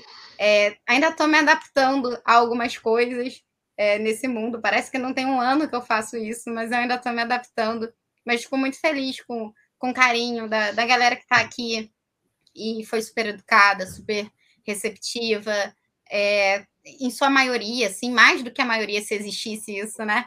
É, foi todo mundo muito bem. Eu estou feliz, obrigada, Nath, pelo convite, assim, diretamente, por querer debater sobre essas coisas. Bruno, muito obrigada por querer ouvir, dar opinião, porque isso é muito importante para a gente. Tem que dar opinião, sim é, no sentido de que se for para apoiar e tá tudo bem, sabe? Então, eu fiquei muito feliz de poder falar da Fogo no Assédio, que eu brinco com o meu filhinho e das meninas, que ele tem sete mães e que está aí nesse processo, é, e que o Botafogo possa continuar evoluindo, né, nesses projetos para dar voz e dar espaço para a gente que sabe o que passa. E, enfim, muito feliz. Mais uma live muito feliz, assim, para a minha história nessa, nessa vida aqui. Acho que, que é tudo muito novidade, muito diferente. E aí, cada live que eu faço, eu sou tão bem, bem recebida, tão bem abraçada, que eu não tenho como não, não gostar e não querer voltar, tá, Bruno? Eu já viro um pouco abusada. Às vezes eu falo, ah, vou fazer live sobre o quê? Se quiser, pode chamar. Eu já viro abusada um pouco, aí, ó, tá? Nath, já, já, ó, já temos um, já estamos um bom caminho. É tipo aquele jogador que quer, pô, eu quero ser emprestado para aquele clube, pô, porque é, eu quero ir. Eu quero... É, tipo, já, tem, tá? já tenho vontade, né? Às vezes eu, eu falo, gente, que legal. Ou então eu posso falar, deixa eu entrar rapidinho, que vocês falaram desse assunto, né? Não é sempre, mas às vezes tem os impulsos, às vezes a gente está. O, filme, o, o jogo acabou, a gente ganhou, né? A gente tem os impulsos que são bons. Mas, assim, brincadeiras à parte, eu amei. Amei estar aqui, amei participar, amei toda a pauta que a gente debateu. E, enfim, falar de Botafogo é sempre bom para mim. Eu amo falar de Botafogo, eu amo fazer isso daqui. E aí é maravilhoso quando as pessoas querem me ouvir. Eu sou muito tagarela e as pessoas dizem, eu quero ouvir você. E eu falo, meu Deus, isso é ótimo. Então, muito obrigada, gente. Muito, então, muito obrigada. Estou acostumada. Eu que agradeço e as portas da Rádio Botafogo, eu tenho certeza que eu falo por mim, por todos os integrantes estão abertas. Quando você quiser entrar, só mandar o WhatsApp.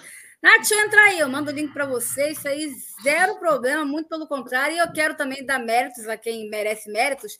Essa, essa, essa live aqui também foi idealizada pelo Falcão.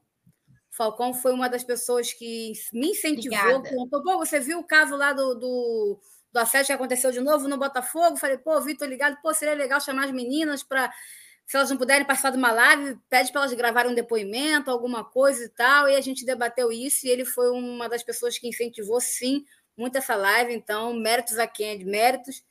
E muito muito bacana. Enfim, Falcão foi um cara também falou muito bem ontem sobre essa questão da no, no pós-jogo, falou muito bem ontem sobre essa questão da bandeirinha. Então, agradecer muito Falcão pela força aí. Também foi um cara que idealizou e, e, e, me incentivou muito a falar bastante do futebol feminino aqui na Rádio Botafogo.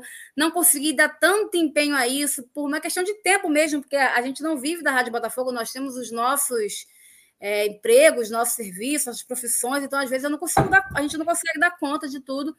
Mas o máximo que deu a gente tentou cobrir. Quando eu não fazia live, eu cobria lá no Twitter. E ele sempre foi um cara que incentivou bastante. De vez em quando a gente, a gente tampa na briga lá na Rádio Botafogo, mas a gente se ama e, e é assim. Ah, mas assim isso é normal de qualquer grupo, não? E é assim que vai.